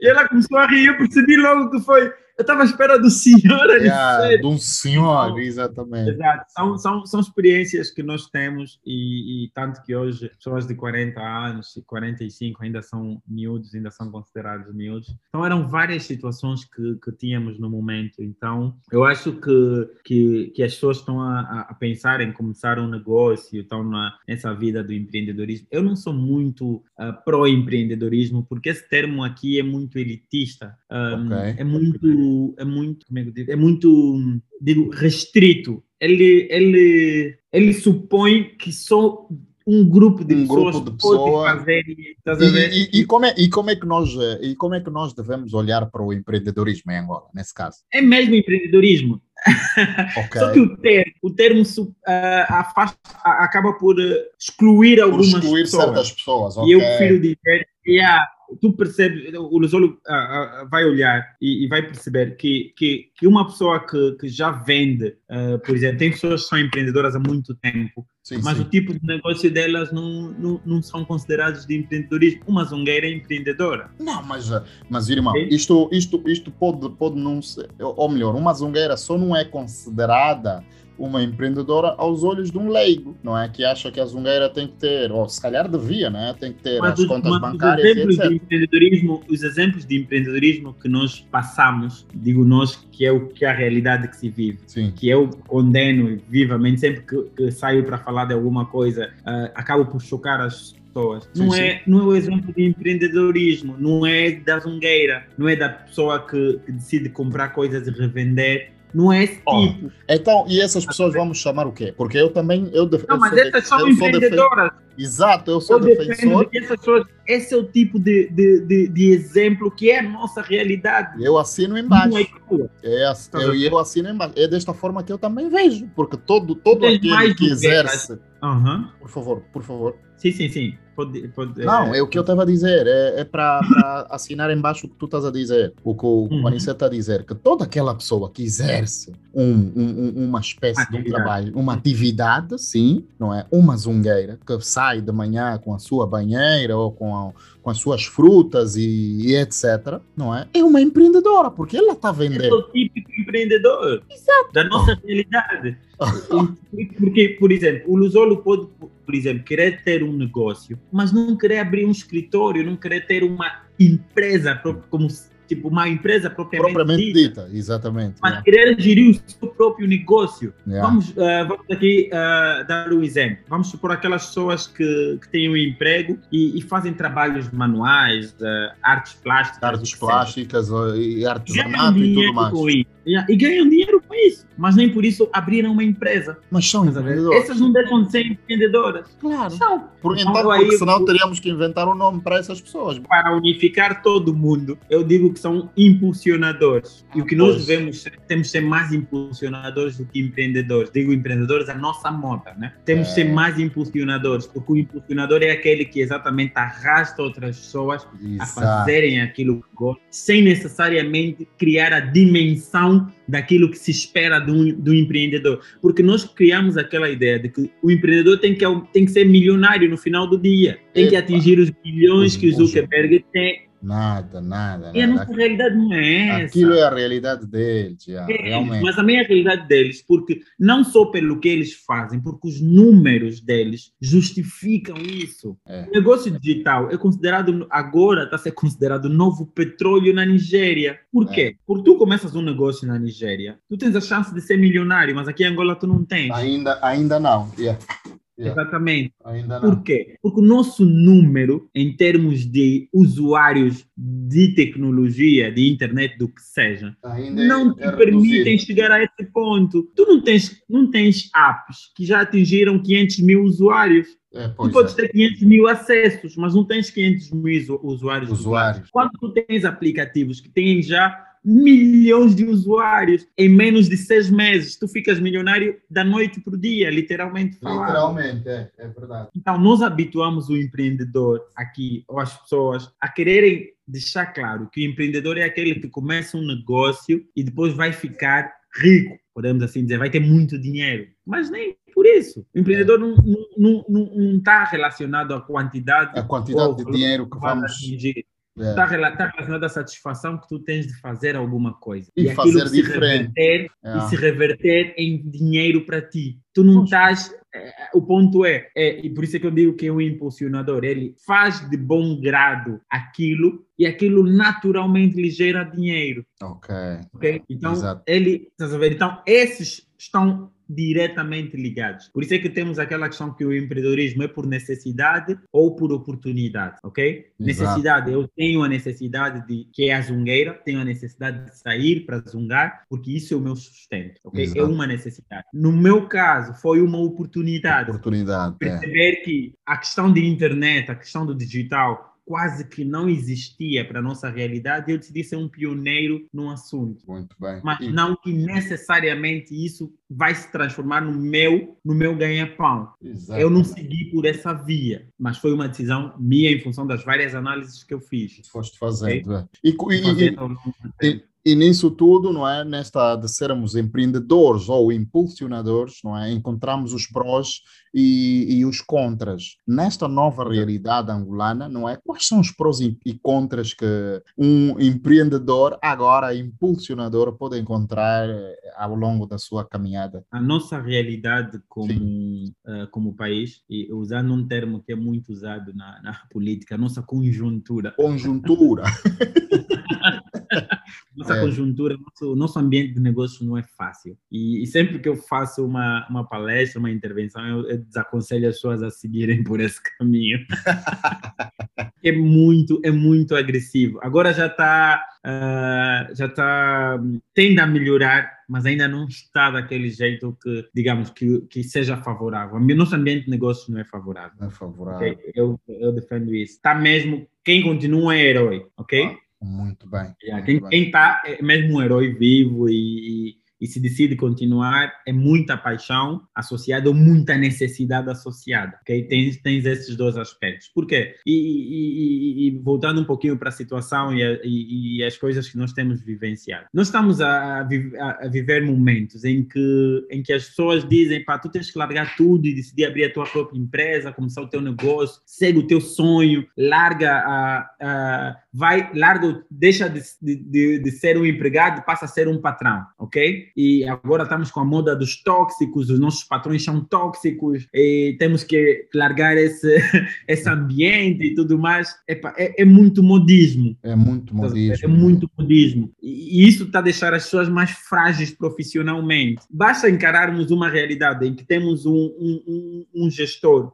rigoroso, não estou a dizer que não temos gestores tóxicos, como se diz, Sim, sim, mas sim. quando sim. encaramos um, um ambiente de maior rigor, já queremos nos tornar vítimas, já Yeah. queremos achar que aquilo é tóxico, que ele está a abusar da tua, do teu lado profissional, e coisa Profissional. do gênero. Hum, E não queremos encarar a situação em que a nossa realidade como país está nos- exige de nós mais do que o normal. yeah. Se em condições normais temos que trabalhar das 8 às 15, porque nós temos coisas em atraso no nosso país, nós temos que ir até às 18, algumas vezes até às 21. É verdade. Isso é não é porque a empresa está se, tá se aproveitar de ti, é porque a nossa A realidade, a nossa realidade exige. realidade exige Uhum. em determinadas situações que isso acontece. Não estamos a criar pessoas que dizem, não, eu não vou trabalhar mais do que isso porque não me pagam hora extra. É. Em vez de parar e pensar que, pá, que nós temos que trabalhar mesmo porque senão não vamos ter condições mais lá na frente. Para continuar, exatamente. Nós temos pessoas que dizem, não, eu sábado, domingo não mexo nenhuma palha. Ok, tu tens possibilidade de não fazer, mas há quem tem de o fazer. Eu, é pelo menos, eu aproveito os feriados, não todos, mas aproveito os feriados para estar um dia, dois dias lá, mais à frente daquilo que é o meu dia, o meu normal. A semana, olha, já a somos minha semana. já somos 12. Eu tenho há um, é. ano, um ano e meio três dois anos a, a, a, entrar neste ritmo. Tanto mais é que hoje eu podia estar na rua, não é? Eu podia estar Exato. na rua, os amigos estão na mas rua. É mas... mas é benéfico, Luzolo, porque é. depois nós temos a, a, a, semana com menos pressão. Menos pressão, exatamente. Flui, flui mais devagar. Tarde, é. Não preciso ficar até tarde. Uh, eu, por exemplo, na sexta-feira tenho um, entro em modo slow motion mesmo, okay. que faço tudo bem slow, não consigo engrenar como deveria, mas porque já tive a semana tá fechada uh, já.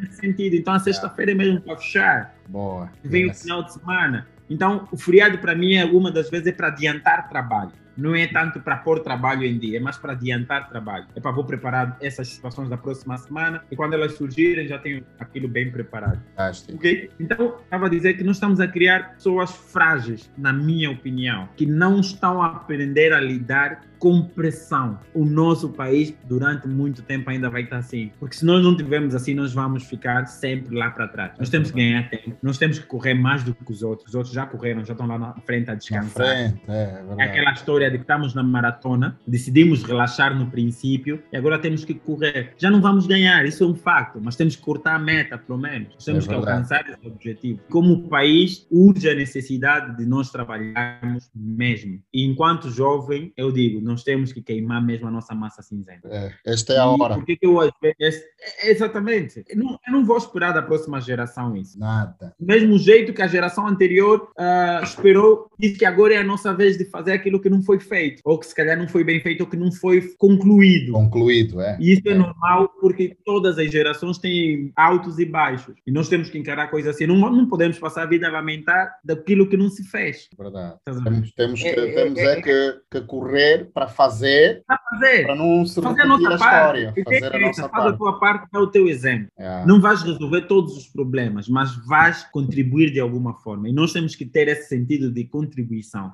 É, é, aquilo que eu digo. Eu tenho que morrer e os meus filhos perceberem que eu fiz alguma coisa. Que foi um feito alguma coisa. É, é. eu tenho um que deixar um legado. Então, quando nós defendemos a ideia de que larguem tudo, vão criar as vossas empresas, e quem vai trabalhar para nós? Se, essas, se nós estamos a dizer que as pessoas têm que largar tudo. Então, quais, onde é que vão, quais são os técnicos que vão ficar? Se nós vamos ter que fazer todos ter empresa, ok? Vamos ser todos nós os únicos empresários e únicos colaboradores da empresa?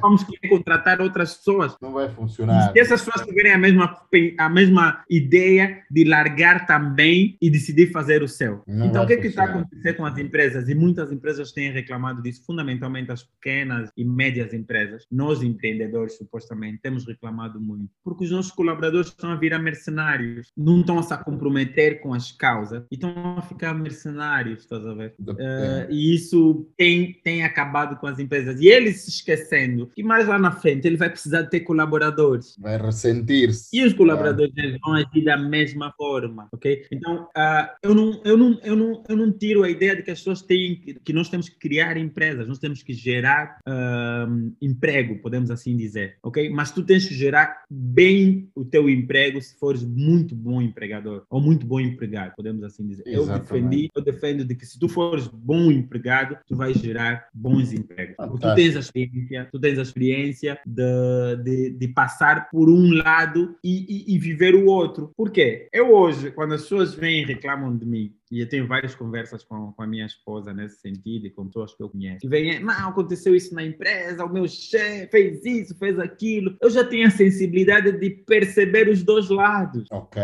exatamente. Porque, Porque nós, na qualidade, de, na qualidade de empregadores, nós temos que fazer determinados sacrifícios, tomar determinadas decisões que nem sempre são do agrado do colaborador. Por quê? Porque nós estamos a, a pensar no coletivo, que é a empresa, é o bem comum. Que se diz, o que é de todos não é de ninguém. Todo, todo empreendedor todo empresário que tem colaboradores, tem funcionários na empresa, tem a capacidade e normalmente pensa na empresa. Então eu tenho que tomar uma decisão que vai, de certa forma, desagradar os meus colaboradores, porque a empresa é o bem deles todos. Então eu não vou agir em função da decisão da, do posicionamento de um colaborador quando tenho que pensar no coletivo. E também tenho a sensibilidade de perceber que nós, colaboradores, temos determinadas situações que podem ser analisadas, que podem ser vistas de uma forma e às vezes podem ser, podem ser analisadas com aquela particularidade. E, e a minha esposa às vezes chateia quando diz: Não, mas tu estás a defender porque tu também és, és, és patrão e, e, e ages da mesma forma. Não, não, mas porque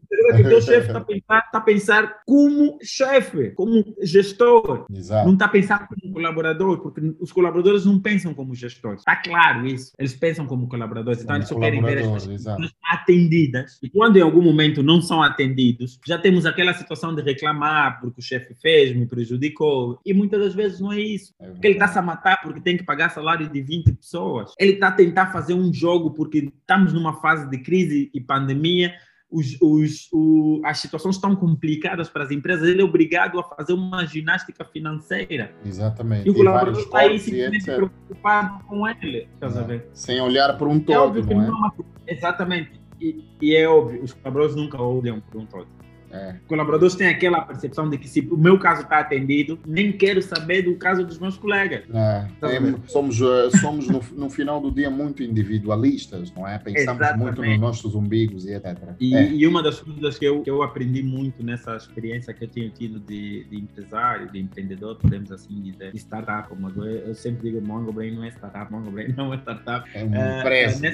É, é, a questão da, da, da capacidade de liderança que nós E, e mais ainda, é, é, é, é, sabermos pegar os conceitos para a nossa realidade. Nós falhamos muito nisso, Luciano. Digo, nós angolanos falhamos muito nisso. Nós, quando, nos, quando começamos a estudar, e as pessoas fazem isso, quando começaram a estudar uh, liderança e, e, e, os livros sobre liderança uh, defendem muito a questão de que tens de ser um líder, não um chefe, tens de ser um líder, não um chefe, e nós sabemos exatamente a diferença. Sim, sim. Uh, para a nossa realidade, não tens como ser líder a todo instante. Yeah. Estás a ver? Percebo, o nosso, percebo tipo de, o nosso tipo de colaborador merece um chefe, às vezes. Yeah, testa mesmo a tua fé, podemos assim dizer.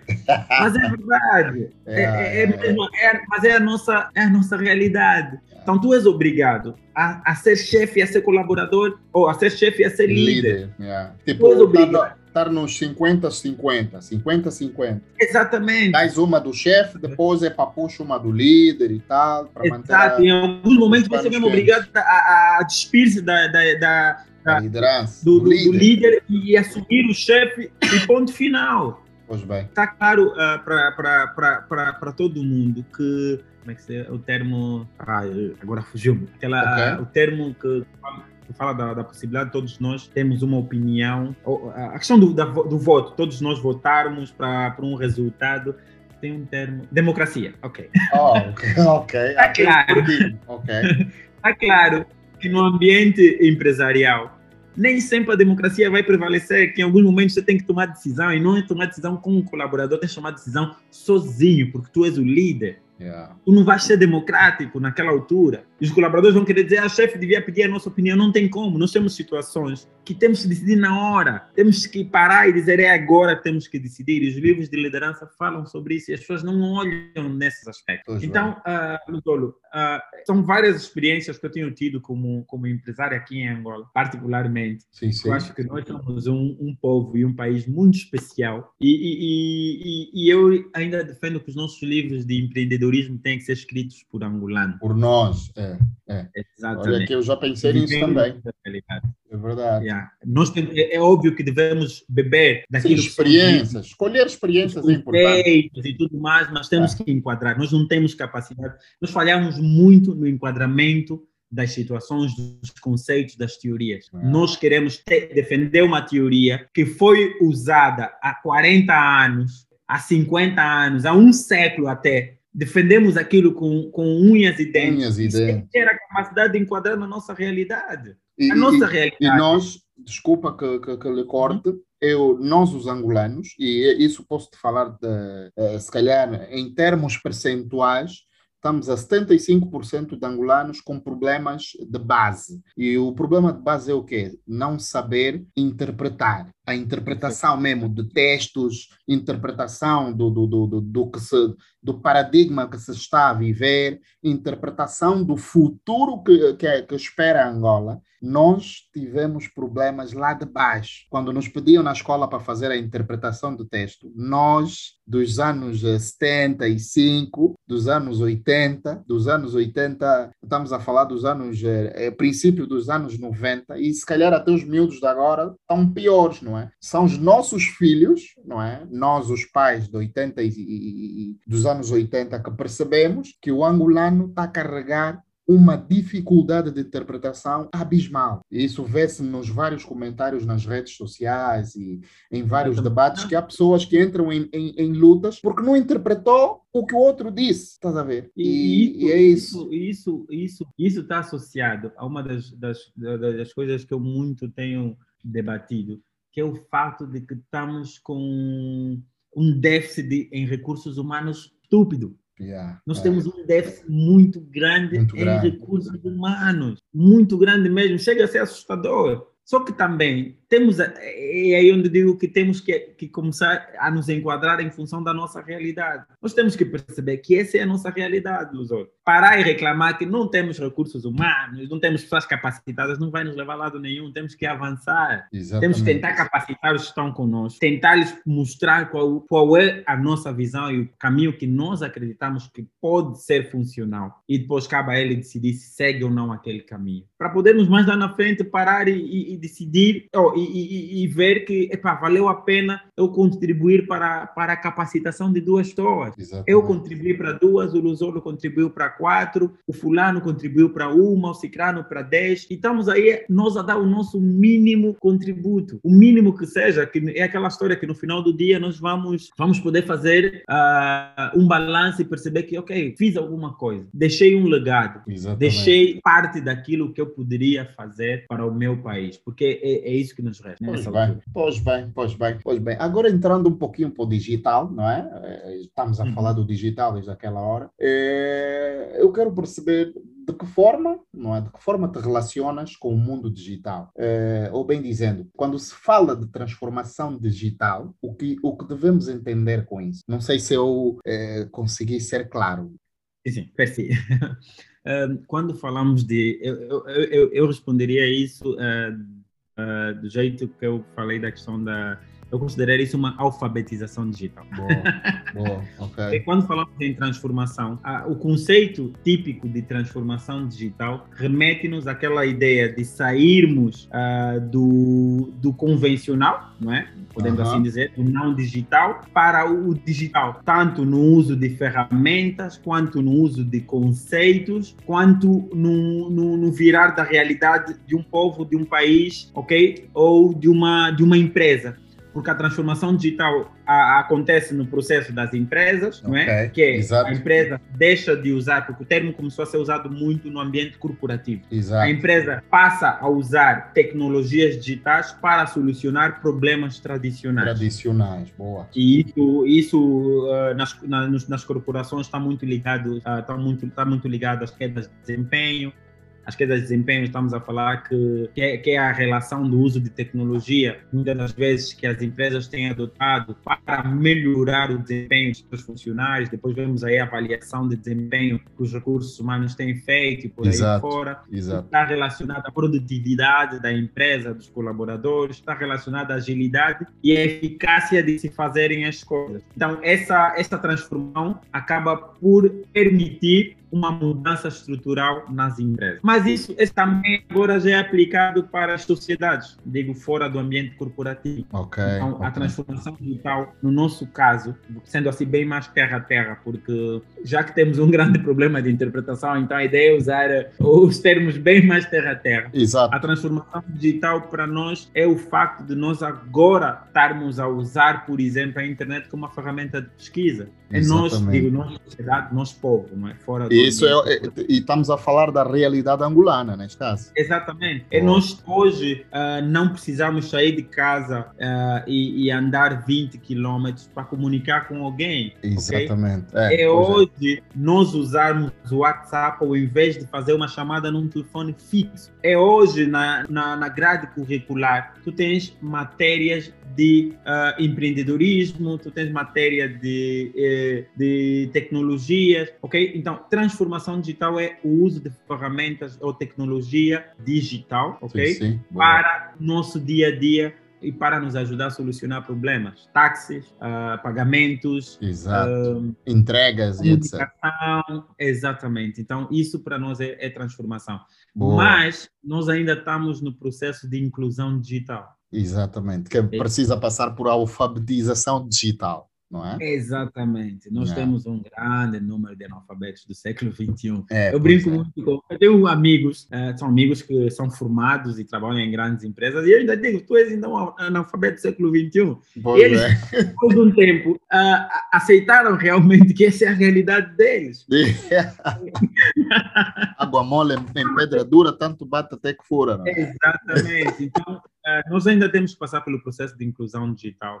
Uh, eu, eu uh, em 2009 participei de um, de um de um, de um concurso uh, patrocinado pelo Banco Mundial que uhum. visava uhum. criarmos projetos sustentáveis, não é, para a nossa realidade, de formas a contribuir para a redução do desemprego juvenil. Okay. Então eu participei desse, desse, desse, desse concurso e criei um projeto criei um, um, um projeto relacionado à recuperação de uh, peças uh, digamos, desde computadores, impressoras, e depois criar centros tecnológicos comunitários. Muito bem, muito bem. Uh, Bastante ideia, interessante. Exato. A ideia, a ideia era permitir que qualquer pessoa dentro de um bairro, estamos a falar desde uh, Kazenga, Catambor, o que fosse, nas condições do bairro, tivesse pelo menos um centro de inclusão digital. digital um bom. centro onde ele encontra uns livrinhos, onde ele encontra uma, um computador, onde ele mesmo descalço consegue entrar e consegue fazer. Fazer alguma coisa. Consegue é. pesquisar, consegue entender do assunto. Isso ajudaria e tanto no processo de inclusão digital, que é dos problemas que nós estamos até agora. Uh, felizmente, uh, felizmente, né, digo que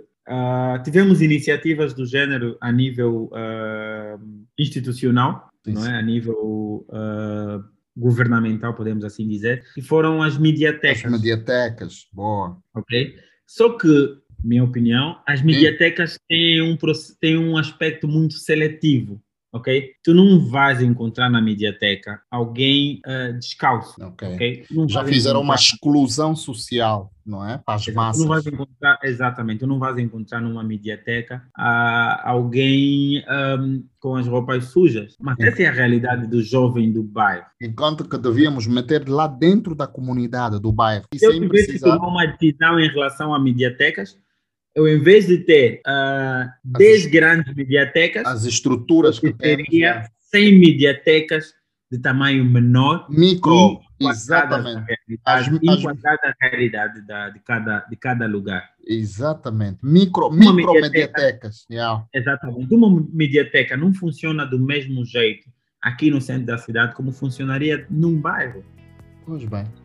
Quem, quem frequenta a mediateca são estudantes, ok? Até aí tudo bem, é completamente normal. É, não é, a mediateca não é mal em si, mas eu acho que poderíamos ter o conceito bem mais abrangido, ok? Bem mais inclusivo mais também. inclusivo, é. Concordo Exatamente. Concordo Porque tu, o, o, o Luzolo conhece a estrutura de uma mediateca, aquilo é um monstro de estrutura. É, exatamente. Tu, tiraria, tu tirarias aí, numa mediateca, tu tirarias no mínimo 50 pequenas mediatecas que estariam dentro das comunidades. Exatamente. É. As, as, micro, eu gosto de chamá-las, podíamos ter micro, micro mediatecas que iam servir muito melhor às comunidades. Isso é um exemplo prático que eu dou para essa questão, e isso acontece. Nós temos, Luzolo ou eu, por acaso, nós temos sim. lojas, nós não entramos porque achamos que não é o nosso nível. Pois bem. Olhas a loja, não, não, não, não, não, os preços aí não são para mim, nem Exato. você quer entrar. É assim que todas as comunidades encaram uma mediateca. Yeah. Não é para o meu nível essa estrutura. Portas vidradas, uhum. uh, tudo XPT, não é para o meu nível. Ah, e Primeiro é que segurança nem vai te deixar sequer passar o portão do parque de estacionamento. Ô, ô, ô, ô, jovem, estás aí assim sujo para onde? Para onde, é verdade. Mas eu tenho uma mediateca na minha comunidade, em que o responsável é alguém da minha comunidade. Digo responsável porque elas têm que ter sempre alguém responsável que vela pelos computadores, vela pela manutenção, que vela por isso, que, que é um espaço em que tu tens três, quatro, cinco salas no máximo, tens salas, tens a biblioteca, tens a sala dos computadores, tens a sala de, de, disso ou daquilo. Exato. Que os custos de manutenção são extremamente menores.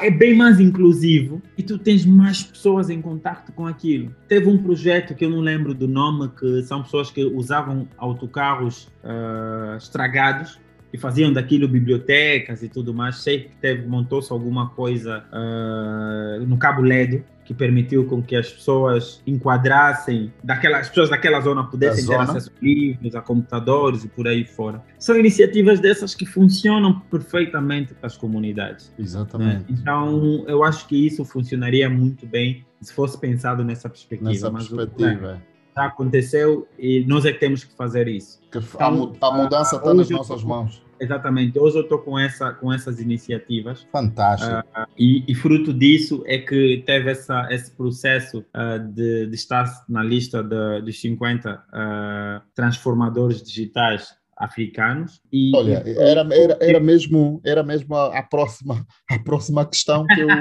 eu lhe ia colocar. É, é verdade. Eu queria, eu queria saber como é que aconteceu a indicação para, ser, para seres uma das 50 eh, personalidades indicadas, não é? Que têm trabalhado para a transformação digital da África. Era mesmo esta questão que eu lhe ia colocar. Eles fizeram o trabalho de casa, eles consultaram bem digitalmente a minha vida.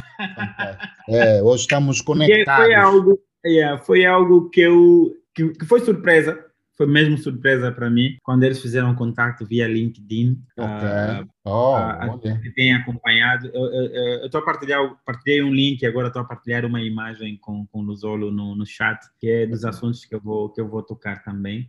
Uh, eles entraram em contato no LinkedIn e, e disseram que, que têm acompanhado o meu trabalho desde a altura em que comecei com a Mongo Brain e por incrível que pareça eu não dou muito as caras, uh, eu não, não gosto de ser publicamente uh, estar publicamente exposto. Mas já percebi que não temos alternativa. Se queremos fazer algumas coisas, temos que nos expor mesmo. E, e, e eu não assinava muito, uh, não tinha o hábito de assinar os trabalhos da Moango como Aniceto, mas sim como Moango Brain. Oh, Nem okay. o facto de ser o, o representante, uh, digo, CEO, Uh, da empresa, ou PCA, podemos assim dizer. Sim, sim. sim, sim todo mundo agora já é CEO. pessoas esquecem que para tu ser CEO, a empresa tem que ter um conselho de administração. Tem que né? ter estrutura, é, tem que ter estrutura. Então, estamos é aqui com os dos CEOs da vida. Então, uh, apesar disso, eu não assinava e, várias vezes chamaram a atenção: tens que dar cara, tu tens, a empresa precisa de um, de um rosto. De um rosto, é. é. Grandes empresas têm sempre um rosto, mas eu sempre achei que os rostos depois acabam por, no final do dia, prejudicar a empresa. Ok. Tu tens okay. exemplos uh, quando Steve Jobs sai, não quando morre, mas quando ele sai pela primeira vez da, da, da, da, da Apple, a Apple passou por dificuldades. Quando Exato. ele morreu, a Apple passou por dificuldades e precisou de um tempo para as pessoas habituarem-se de que já não existia a imagem do, é, Steve Jobs. A nova realidade, é, é verdade. Exatamente. Bill Gates fez a mesma coisa, saiu da Microsoft exatamente para, para, para as pessoas perceberem que existe uma empresa, é uma corporação que está aí. Então eu, acho, eu sempre preferi levar as coisas dessa forma, mas isso uh, tem o seu lado bom e o seu lado mal, então fui fazendo algumas atualizações uh, nesse sentido. Então eles uh, e a pergunta que eu fiz para para eles foi exatamente essa: como é que vocês me encontraram?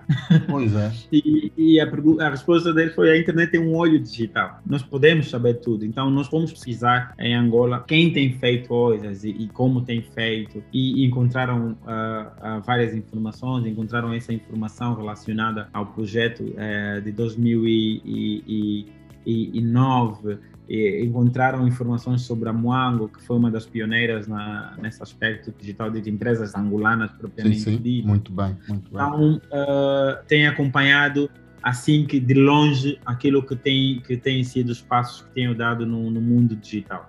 Sim, Não, isso, isso no meio de 127 países. Dos, não, 54, primeiro. Eu, eu uh, vejo aqui esse, na imagem. Esse é do África Digital. Mas agora oh, okay, okay, tem um okay, outro assunto. Aquilo foi a nomeação para o 50 a 54, podemos dizer, das pessoas que mais influenciam digitalmente. E, e é aí uma, um, uma, uma, uma má interpretação que algumas pessoas fizeram. Algumas pessoas pensaram que eu estava na lista dos 50 influencers digitais. Não é influencer, ok? Ok, ok. As pessoas impulsionam a transformação digital no continente. Isso, hum. cada uma no seu país, porque o influencer é aquele que usa os meios digitais, digitais, para influenciar pessoas, não necessariamente a usar o digital, mas a influenciar pessoas a comprar coisas, influenciar pessoas a, a, aderir a determinadas tendências. Exato, são, exato. são dois aspectos diferentes. A transformação digital é tu tens feito coisas que, que mudam a vida a das pessoas. A vida de pessoas, que impacta diretamente no, no, no Exatamente. na, na, projeto, na, sociedade. O projeto que mais teve peso nisso foi o ONDE, que é o nosso projeto relacionado a, a, ao endereçamento, né? Ah, que permite fantástico. Geolocalização, neste caso. Geolocalização, é. Permitir que qualquer oh. pessoa tenha um endereço. Boa. Nós notamos que esse é um dos maiores problemas que nós temos no nosso país, endereçamento. Endereçamento gera atraso uh, em termos de desenvolvimento para qualquer país. Então, nós vimos que era uma luta que nós queríamos ter e até hoje temos trabalhado nisso, aperfeiçoando a nossa, a nossa plataforma de formas a garantir que, que num futuro bem próximo nós tenhamos todo mundo, independentemente de que parte de Angola estiver, estiver. com ou sem comunicação, bairro ou não, consiga comunicar o seu endereço, consiga é. receber uma carta dos Correios, consiga receber uma encomenda sem precisar dar endereço de caminhão avariado, portão amarelo, a, a, segunda rua asfaltada, olha, quando entrar... Pega terra batida. Exatamente. Uh, pouco tempo depois dessa, dessa, dessa, indicação? Dessa indicação surge o, o, o, Congresso Mundial de Investidores Anjos, né? Oh. que, é, que é um congresso afiliado do G20. Né? Ok, muito bem. E tem trabalhado também muito para o empoderamento financeiro das comunidades. Muito okay? bem ele, o que, que eles se propõem a fazer nesse, nesse fórum? É criar políticas incentivadoras para que os países tenham pessoas que tenham independência financeira. Eles não velam por riqueza, eles velam por independência financeira. É garantir com que as pessoas tenham o mínimo possível para sobreviver. Então, criaram esse fórum que, que atrai investidores do mundo inteiro não é? Só para ver, são, são, são, são, é representado por 127 países, é? exato, é? atualmente exato. tem 685 representantes e temos um único membro que, que sou eu, que está nesse fórum, não é? Que estou a representar como parceiro, parceiro internacional, internacional. do fórum. Oh, uh, eu no fórum estou enquadrado num nós, dentro do fórum, temos vários comitês, temos uh, sensivelmente quatro, quatro comitês nesse fórum e eu estou enquadrado no, no comitê de tecnologia e inovação, ok? Que é o comitê relacionado à, à, investigação, que eles têm Global Science, não é? E, investigação e tecnologia. Nós temos o comitê de ética, temos o comitê que vela pe, pela representatividade uh, das mulheres na sociedade. Muito bem, okay? muito bem. Então temos vários comitês e eu preferi escolher esse comitê relacionado com a tecnologia e inovação, que é algo com o qual eu trabalho, que é algo com o qual uma área, eu uma área que já dominas, é. já domino. Mas posteriormente, como nós podemos alterar, mudar de, de comitês de tempo em tempo. Posteriormente, eu, eu tenho planos de mudar, porque eu queria primeiro estar num, num comitê em que eu me sentisse confortável. Confortável, para compreender como é que as coisas funcionariam, quais, quais são as, como é que são as políticas de, do Fórum Mundial de Investidores Anjos como é que as coisas funcionam. Só para só o Luzolo ter noção, eu, eu na altura em que fui convidado para fazer parte desse comitê, eu primeiro achei que fosse um scam, uh, que fosse aquelas, aquelas sim, sim, fake, sim. As fake uh, os convites, né, exato. exatamente. E-mails fakes que recebe. yeah. Exatamente, que não fosse nada, nada sério. Mas, no, no, mas depois me percebi que, que era algo sério, porque tu tens aqui nesse fórum Uh, uh, representações de vários países que são ex-presidentes de países, são uh, princesas de determinados países, são uh, sheiks árabes, são, e eu, eu, eu disse, isso são, são pessoas sérias. Muito sérias, mano. Onde você mete um cheio, cara, a coisa fica séria, não tem como. Exatamente.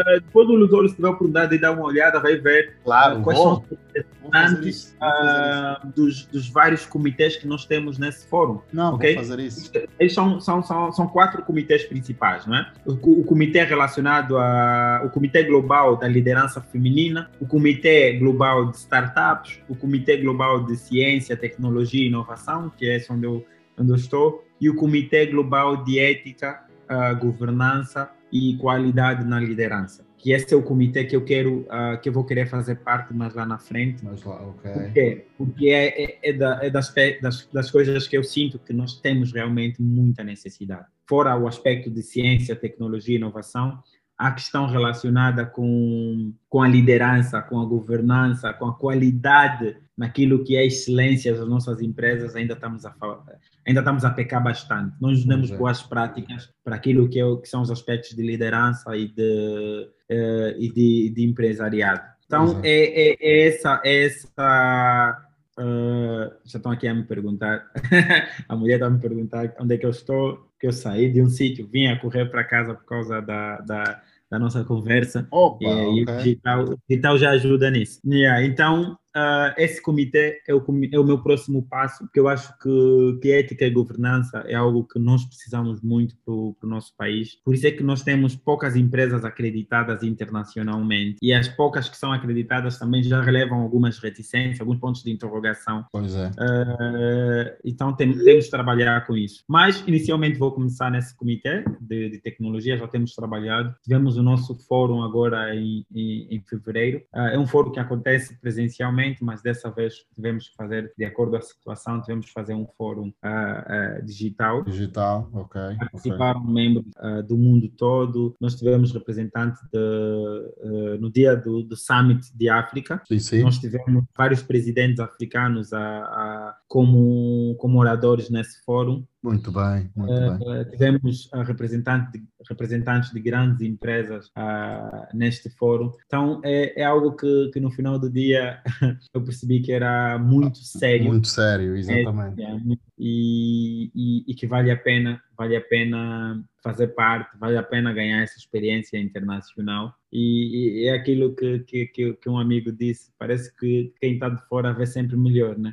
Pois é, é verdade. É. É, Olha. Então, uh, é, é, um pouco isso que, que, que eu tenho feito, né? E, e, e, respondendo àquela que é a pergunta da, da conversa, Exato. entre ter uma empresa e, e, e, e ser quadro um... de uma empresa, o que é que as pessoas devem seguir, as pessoas devem seguir aquilo que, que sentir, lhes fazer sentir-se melhor, o mais confortável possível. Fantástico. Quer correr risco, corra riscos, mas tenha os pés bem assentes, né? Aquela Fantástico. ideia, não, não vai para o rio, para um rio, é, como se diz, ninguém mede a profundidade de um rio, um com, rio os com, os dois pés. É, é verdade. Exatamente. Então, e os nossos, os nossos uh, provérbios africanos uh, puxam-nos muito pela prudência, pela Exatamente. cautela que nós devemos ter em relação às coisas. A tomar certas decisões. Não, tomar certas decisões. Então, na altura de tomar essa decisão, é fundamental ter em conta essa, esse aspecto de, de nós uh, decidirmos o que queremos, que nos uh, faça sentir melhor, mas sempre levando em conta a realidade do nosso país. Fantástico. Nossa realidade é mesmo única, então tenham em conta esse aspecto. Eu não tomei decisão de ir nem para um lado nem para o outro, decidi pegar as duas coisas e avancei. Exato. Uh, um sacrifício maior, tu tens que dedicar mais tempo, tens que uh, vais perder muitas horas podia estar a, a, ser, a, a usar para lazer, para desfrute com a família, com os amigos, mas é um sacrifício que eu percebi que vale a pena, porque eu só, tô, só tomei a decisão há, há mais ou menos seis anos de que iria me aposentar, uh, seis, não mais, há mais ou menos, não, eu tomei a decisão antes que de vir para Angola, isso foi em 2011. Ok, muito Tomei a decisão há mais de 10 anos de me aposentar aos 35 anos, porque eu percebi que todos nós temos um prazo útil de vida, né? Nós temos a nossa, a nossa data de caducidade. De caducidade. E eu não quero, eu não quero chegar a, a, poucos anos de, da, da minha data e, e, só aí tomar a decisão de fazer alguma coisa, né? Pois bem, fazer as pressas. Exatamente A vida é uma maratona. É. E, e, nós devemos uh, gerir a nossa, a nossa energia, a nossa resistência uh, da melhor forma possível. E eu decidi fazer a minha maratona à velocidade de 100 metros, uh, 100 km hora, podemos assim dizer, no princípio, para depois desacelerar. Então, o momento de acelerar é agora, o momento de, de, de correr foi o momento em que eu decidi começar. Uh, nós temos uma altura em que o nosso ritmo já não é o mesmo, o nosso cérebro já não tem a mesma capacidade. A mesma capacidade. Então, é. vamos queimá-lo agora, que nós temos capacidade. Enquanto vemos lá mais na frente, vamos já passar a nossa experiência. E é mesmo a nossa experiência, é fruto daquilo que nós vivemos. E vamos escrever sobre isso, vamos passar para as próximas gerações essa, esse, esse, essa, esse know-how que nós fomos adquirindo até agora porque para ser empreendedor, para ser empresário, para fazer alguma diferença nesse país, ah, tu tens mesmo de ser um herói uh, de alguma forma, né? Então nós somos heróis que decidimos fazer isso. Uh, precisamos de mais heróis, precisamos de, de, de mais empresas a, a, serem abertas, precisamos de gerar mais emprego e está claro e está provado em qualquer realidade, em qualquer sociedade, que as pequenas e grandes empresas as, as pequenas e médias empresas são as, que, são as que mais empregam pessoas, são as que mais têm capacidade de empregar aquelas tais pessoas que não têm experiência, porque é daí onde elas ganham a, a primeira experiência para depois irem nas grandes empresas. Exatamente. Nós temos que fazer o nosso papel, nós temos que deixar claro que as pequenas empresas, as startups, os pequenos empresários, os pequenos empreendedores são esses que realmente geram emprego para uma sociedade. Fantástico. Os grandes façam. Os pequenos têm que fazer, porque depois esses vão absorver de nós os quadros, os melhores quadros para gerirem as grandes empresas. Muito bem, muito bem, muito bem. Aniceto de Carvalho, eh, só temos a agradecer. Eh, passados duas horas e 15 minutos, falamos de tudo um pouco. Meu Deus, o tempo voou. E em nome de toda, de toda a equipa do, do podcast do Zero Empreendedor, eu quero agradecer pela tua disponibilidade e por partilhares conosco tão preciosa, eh, tão precioso trajeto, não é? No empreendedorismo, como eh, no mercado de emprego formal. E aqui ficaram bastantes insights para uh, para todo mundo que estiver aí a ouvir, que neste momento está a ouvir, vamos tirar lições, vamos anotar o que é importante e vamos estar uh, atentos, não é? Porque o futuro é agora. A corrida que devíamos começar, uh, que, tem, que estamos a começar hoje, devíamos começar há, há, anos atrás, mas não estamos, não estamos perdidos, não é? Vamos a, a, a agarrar o fio e rumo a transformar, não é? É pensar em, em transformar vidas que se vai construir um país uh, digno de se viver. Uh, as tuas considerações finais, por favor. Perdão? Exato. Não, não, era, era exatamente isso. Queria acrescentar algo. Por favor. Uh, que podem ser consideradas já minhas uh, considerações finais. ser as minhas considerações finais. Por favor. É, nós temos aqui uma, uma, uma vantagem, uma, uma grande oportunidade, que é o facto de nosso país não ter sido feito quase nada. É okay? verdade. É, uhum. Ainda temos muito por fazer. Isso é bom, é mau, né, por um lado, mas eu, eu vejo pelo lado positivo, porque isso dá-nos a oportunidade de fazer muitas coisas. Então, foi feito muito pouco, então ainda tem muito por fazer, mas temos que fazer, ok? Não podemos mais esperar que outros façam. Exatamente. Então, essa é a nossa vez, essa é, é a fase da, podemos assim dizer, uh, uh, da nossa geração, dar o nosso contributo até os nossos 45, 50 anos, muito podemos fazer. Exatamente. Uh, é. Cada um do seu jeito e no seu segmento. Exato. Porque para contribuir não precisa necessariamente ser empresário, não precisa necessariamente ser empreendedor, não precisa necessariamente abrir uma empresa. Exatamente. tens que fazer bem aquilo que tu te comprometes a fazer. Se fores um bom colaborador, tu estás a contribuir para a empresa e, consequentemente, estás a contribuir para o país. Fantástico. Okay? Tu não estás a gerar emprego, não quer dizer que não estás a fazer a tua parte. Faz bem a tua parte dentro da empresa, dentro do ministério, dentro da, da instituição em que estiveres, uhum. garanto que estarás a contribuir de alguma forma para para, para o desenvolvimento e o engrandecimento do país. Então, cada um ao seu jeito, façam a vossa parte, deem o vosso exemplo e no que depender de nós, estamos aqui para contribuir, para, para falar daquilo que foi a nossa experiência e ajudar quem decidir, seja lá qual, qual caminho for. Se decidir também caminhar pelos dois lados, que não é mal nenhum, uh, não é nenhum bicho de sete cabeças, não é nenhuma coisa anormal. Exatamente. Uh, podemos até dizer que aplica-se à, à, nossa realidade poderes fazer isso, mas é óbvio, como tudo, tens os prós, tens os contras. Os contras, é. E que no final do dia acabam por te ajudar a tomar uma decisão e um posicionamento para isso. Então, muito obrigado pelo convite, Luzolo. Espero que, que tenha ajudado e tenha realmente passado um pouco daquilo que, que é a minha experiência, daquilo que eu sou. Uh, já tinha dito que eu não falo muito, mas uh, falo tão pouco assim. Não há problemas, ainda Quando ainda me dá oportunidade, quando me dá oportunidade, realmente eu, eu gosto de aproveitar. Ah, ainda e, bem, ainda e bem. Passar o, o, máximo. Ainda tenho bem. mesmo que ter o, o convite e estou disponível para, próximas, próximas oportunidades. Muito, muito obrigado pela tua disponibilidade mais uma vez. É, foi um prazer enorme mesmo. E antes de te ires embora, podes, por favor, deixar as tuas redes sociais ou as redes, as redes sociais da Mango Brains, que é para o pessoal lá em casa estar atento às vossas, uh, aos vossos trabalhos, visitarem, saberem mais do que a Mango Brains tem a oferecer para todos nós. Boas. Uh, Mango, o bom é que a Mango Brains só existe uma no mundo. Ainda uh, bem. Basta colocar na Google Mongo Brain, já, já vai aparecer tudo que está relacionado a nós. Boa. boa. Uh, se, não existe, se não tiver nada no Google, é porque nós não existimos, né? Quem sim, não está no sim. Google não existe. Não existe. É.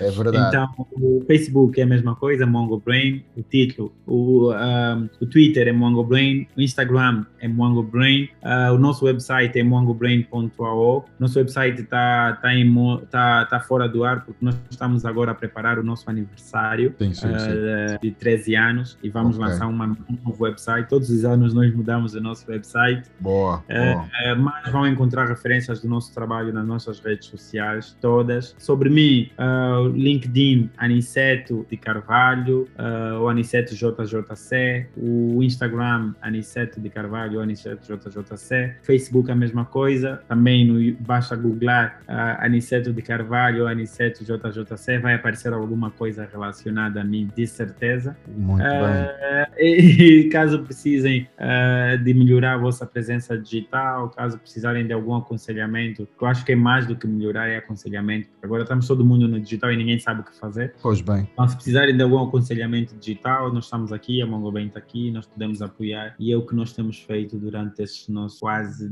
13 anos de existência. Fantástico, fantástico, fantástico. Muito obrigado, é, prezado Aniceto. Nós agradecemos e estamos juntos. Vamos sim, senhora, solicitá-lo nas próximas, das próximas vezes que tivermos temas para trazer aqui para o nosso podcast. E aqui fica os nossos abraços para todos vocês. Obrigado por estares aí e por terem apertado play neste, neste podcast. Obrigado pela vossa contribuição. Obrigado a todo mundo e nos vemos uh, no próximo episódio.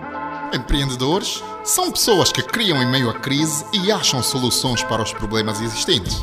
Empreendedores são pessoas que fazem a diferença na sua comunidade e no país. São aqueles comprometidos a fazerem parte da solução e não do problema. Do zero, do zero empreendedor. Destrava o teu destino. Subscreva o podcast, siga as páginas nas redes sociais e fique por dentro de todos os episódios e novidades.